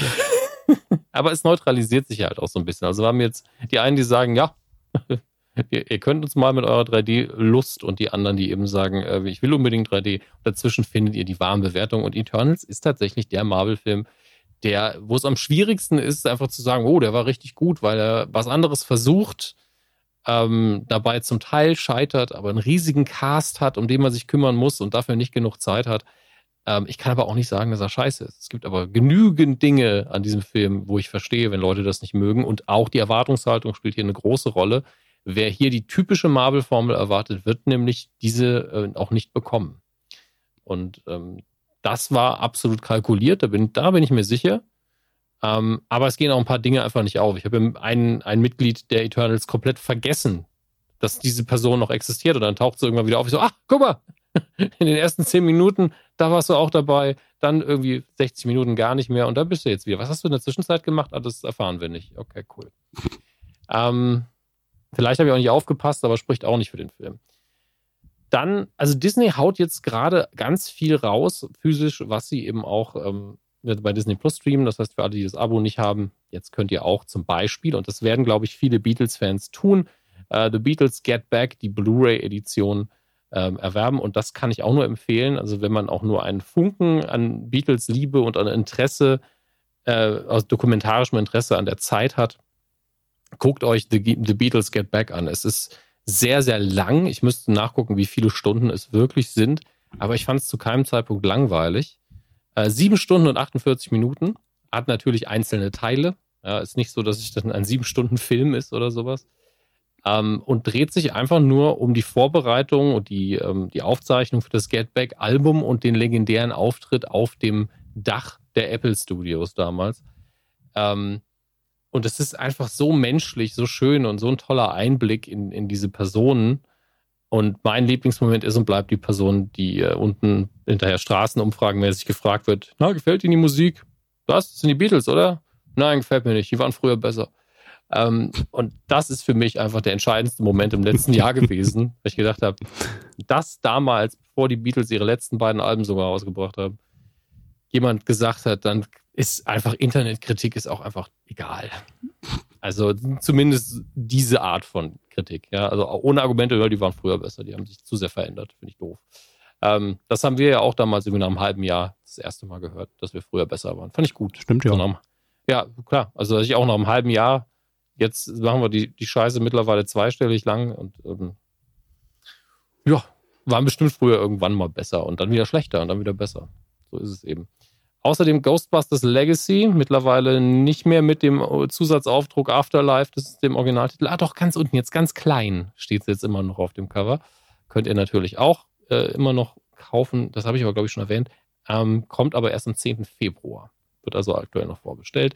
Disney's Encanto auf Disney Plus und auf Blu-ray auch verfügbar. Also das Jahr startet ähm, sehr Corona-kompatibel. Ihr könnt sehr viel Zeit zu Hause verbringen und Blu-rays in eure Player schieben oder streamen. Es ist unfassbar viel Content mal wieder. Ähm, und das ist auch der Zeitpunkt, wo wir sagen müssen, hey, wie sieht es eigentlich aus mit dem guten alten... Die Star Wars News der Woche. Good News, Herr Körber. Ähm, Das aktuell bezweifle läuft, ich. aktuell läuft The Book of Boba Fett äh, auf Disney Plus. Drei Folgen sind raus bisher. Ähm, es hält ungefähr den Qualitätslevel, vor allen Dingen von der Produktion vom Mandalorian. Ähm, macht Spaß, sieht gut aus. Also kann man sich nicht beschweren. Im, Im, Detail kann man natürlich darüber reden und das machen wir ja auch an ausgewählter Stelle, aber damit wollen wir Herrn Körber hier nicht quälen. Ähm, und man merkt richtig, wie man Boba Fett gerade benutzt, um den Kanon des Star Wars-Universums weiter zu verfestigen und aufzubauen. Äh, mit kleineren Anspielungen, sei das an den Solo-Star Wars-Film, sei das an künftig erscheinende Sachen. Denn es dreht sich ja hier alles um Tatooine, den Planeten, den wir als erstes im Star Wars-Universum kennenlernen in Episode 4 und auf dem Obi-Wan Kenobi lebt. Und der bekommt ja bald auch wieder eine eigene Sendung. Ähm, und das, das ist es eigentlich schon. Es gibt nicht so viel mehr News. Alles orientiert sich gerade daran, jeden Frame von Boba Fett durchzuanalysieren. Und das ist hier der falsche Platz dafür. Ähm, ich habe ansonsten aber nicht viel News gefunden, außer eine Sache: Star Wars Eclipse, das Computerspiel. Ähm, da äh, hatte ich ja das letzte Mal schon gesagt, ich glaube, die haben uns ein bisschen sehr früh ein paar Bilder gezeigt, weil das dauert ja noch ewig, bis das kommt. Neueste Nachricht jetzt: uh, massive Probleme bei der Entwicklung. Mhm. So, okay, ihr habt ja noch nicht mal einen Release-Termin. Entspannt euch doch mal. Macht das Spiel einfach fertig. Grün, weiß, das ist eine also Aussage, die bei Games ist, macht das Spiel doch fertig, bevor es veröffentlicht, ist eine gewagte. aber als ob das Cyberpunk abgehalten hätte davon. Ja. Aber ich muss jetzt mal kurz feststellen, ne, ich weiß nicht, warum ich nicht früher drauf kam. Der Grund, warum wir eigentlich wirklich total mies in Vermarktung und sowas sind. Ne? Ja. Jeder andere Podcast hätte diese Rubrik schon seit zehn Jahren versponsert an Disney. Ne? Er hat gesagt, schön Ey. hier euer, euer Platz. Jede Woche Star Wars News, kompakt zusammengefasst, alles, was im, im Universum so passiert. Zack, 5000 Euro pro Folge. Ich, könnte, ich könnte einfach mal unseren Kontakt bei Disney einfach genau diesen Satz schreiben. Sag mal, möchtet ihr nicht? Aber das Problem ist, der hört uns ja. Das heißt, er hat es jetzt auch schon gehört. Also der hat, der hat mir einmal sein Lob dafür ausgesprochen, dass ich tatsächlich, und das war nicht bezahlt, das war einfach nur mein, mein Spaß an der Freude, sage ich ganz klar, obwohl wir bei Nukular ja ganz eng mit denen zusammenarbeiten, ähm, habe ich ja einfach den kompletten Startkatalog von Disney Plus vorgelesen in einer Q-Folge. Ähm, und da ging es mir darum, kann ich das schaffen? Um mehr ging es mir dann nicht. Und da hat er dann gesagt, ha, das habe ich jetzt so auch noch nicht erlebt. Mhm. Und dann gedacht habe, ja, ja, das Gut. sind doch die geilen Marketing-Ideen, die ihr immer ja. braucht. Gib doch mal Geld jetzt. Was ist da los? Echt. Also, wollen doch immer alle hier äh, die coolen, die coolen Ideen gepitcht haben. Da sind sie, liegen doch da. 2022, Kevin Körber. Gib doch mal Geld jetzt. Ja, natürlich. Das muss jetzt auch mal der Rubel langsam rollen hier nach 13 Jahren. Was soll das denn? Wir können ewig so weitermachen. Sollen wir einfach alle, einfach denen mal eine Rechnung schreiben über alle Star Wars News der Woche Folgen aus den letzten Jahren. Einfach so tun, als hätten wir einen Vertrag. Ja. Einfach mal einreichen. Wer weiß, wer es durchwinkt. Ne? Solange die Nullen stimmen, ist gut. Und Vox kriegt eh noch eine. Rechnung für die ganzen Format-Pitches. Man, man, kann ja durchaus auch für Pitches bezahlt werden, auch wenn das Format gar nicht passiert, weil das ja Arbeit ist. Ich, soll, ich sollte mir einfach, ich sollte einfach Rechnungen schreiben den ganzen Tag und gucken, wer sie zahlt. Zum Glück machen wir sowas nicht professionell. Ja, pf, Gottes Willen. Gottes, Gottes Willen. Apropos professionell, ich glaube, wir sollten uns auch nochmal um ein paar Zahlen kümmern. Ja, Viel bitte. Vergnügen damit.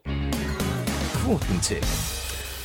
Und äh, auflösen müssen wir gar nichts mehr. Das haben wir ähm, schon zum Jahresende getan. Deshalb frisch ins neue Jahr und äh, was. Wup, wup. Ja, komm. Also, wup, wup. ja, äh, ein bisschen zu euphorisch äh, fürs Dschungelcamp ihrerseits, aber wir tippen natürlich Ach, die Auftaktshow. Klar. Äh, läuft am Freitag, 21. Januar ist das fürs Protokoll um 21.30 Uhr boah, komische Zeit bei RTL. Und ein kleiner Hinweis, ich bin so fair und will den mitgeben, Herr Hammes. Geben Sie den mal mit. Ähm, denn ich habe meinen Tipp auf titelschmutzanzeiger.de längst eingeloggt. Das machen Sie jetzt hm. vermutlich auch gerade und ihr hoffentlich auch.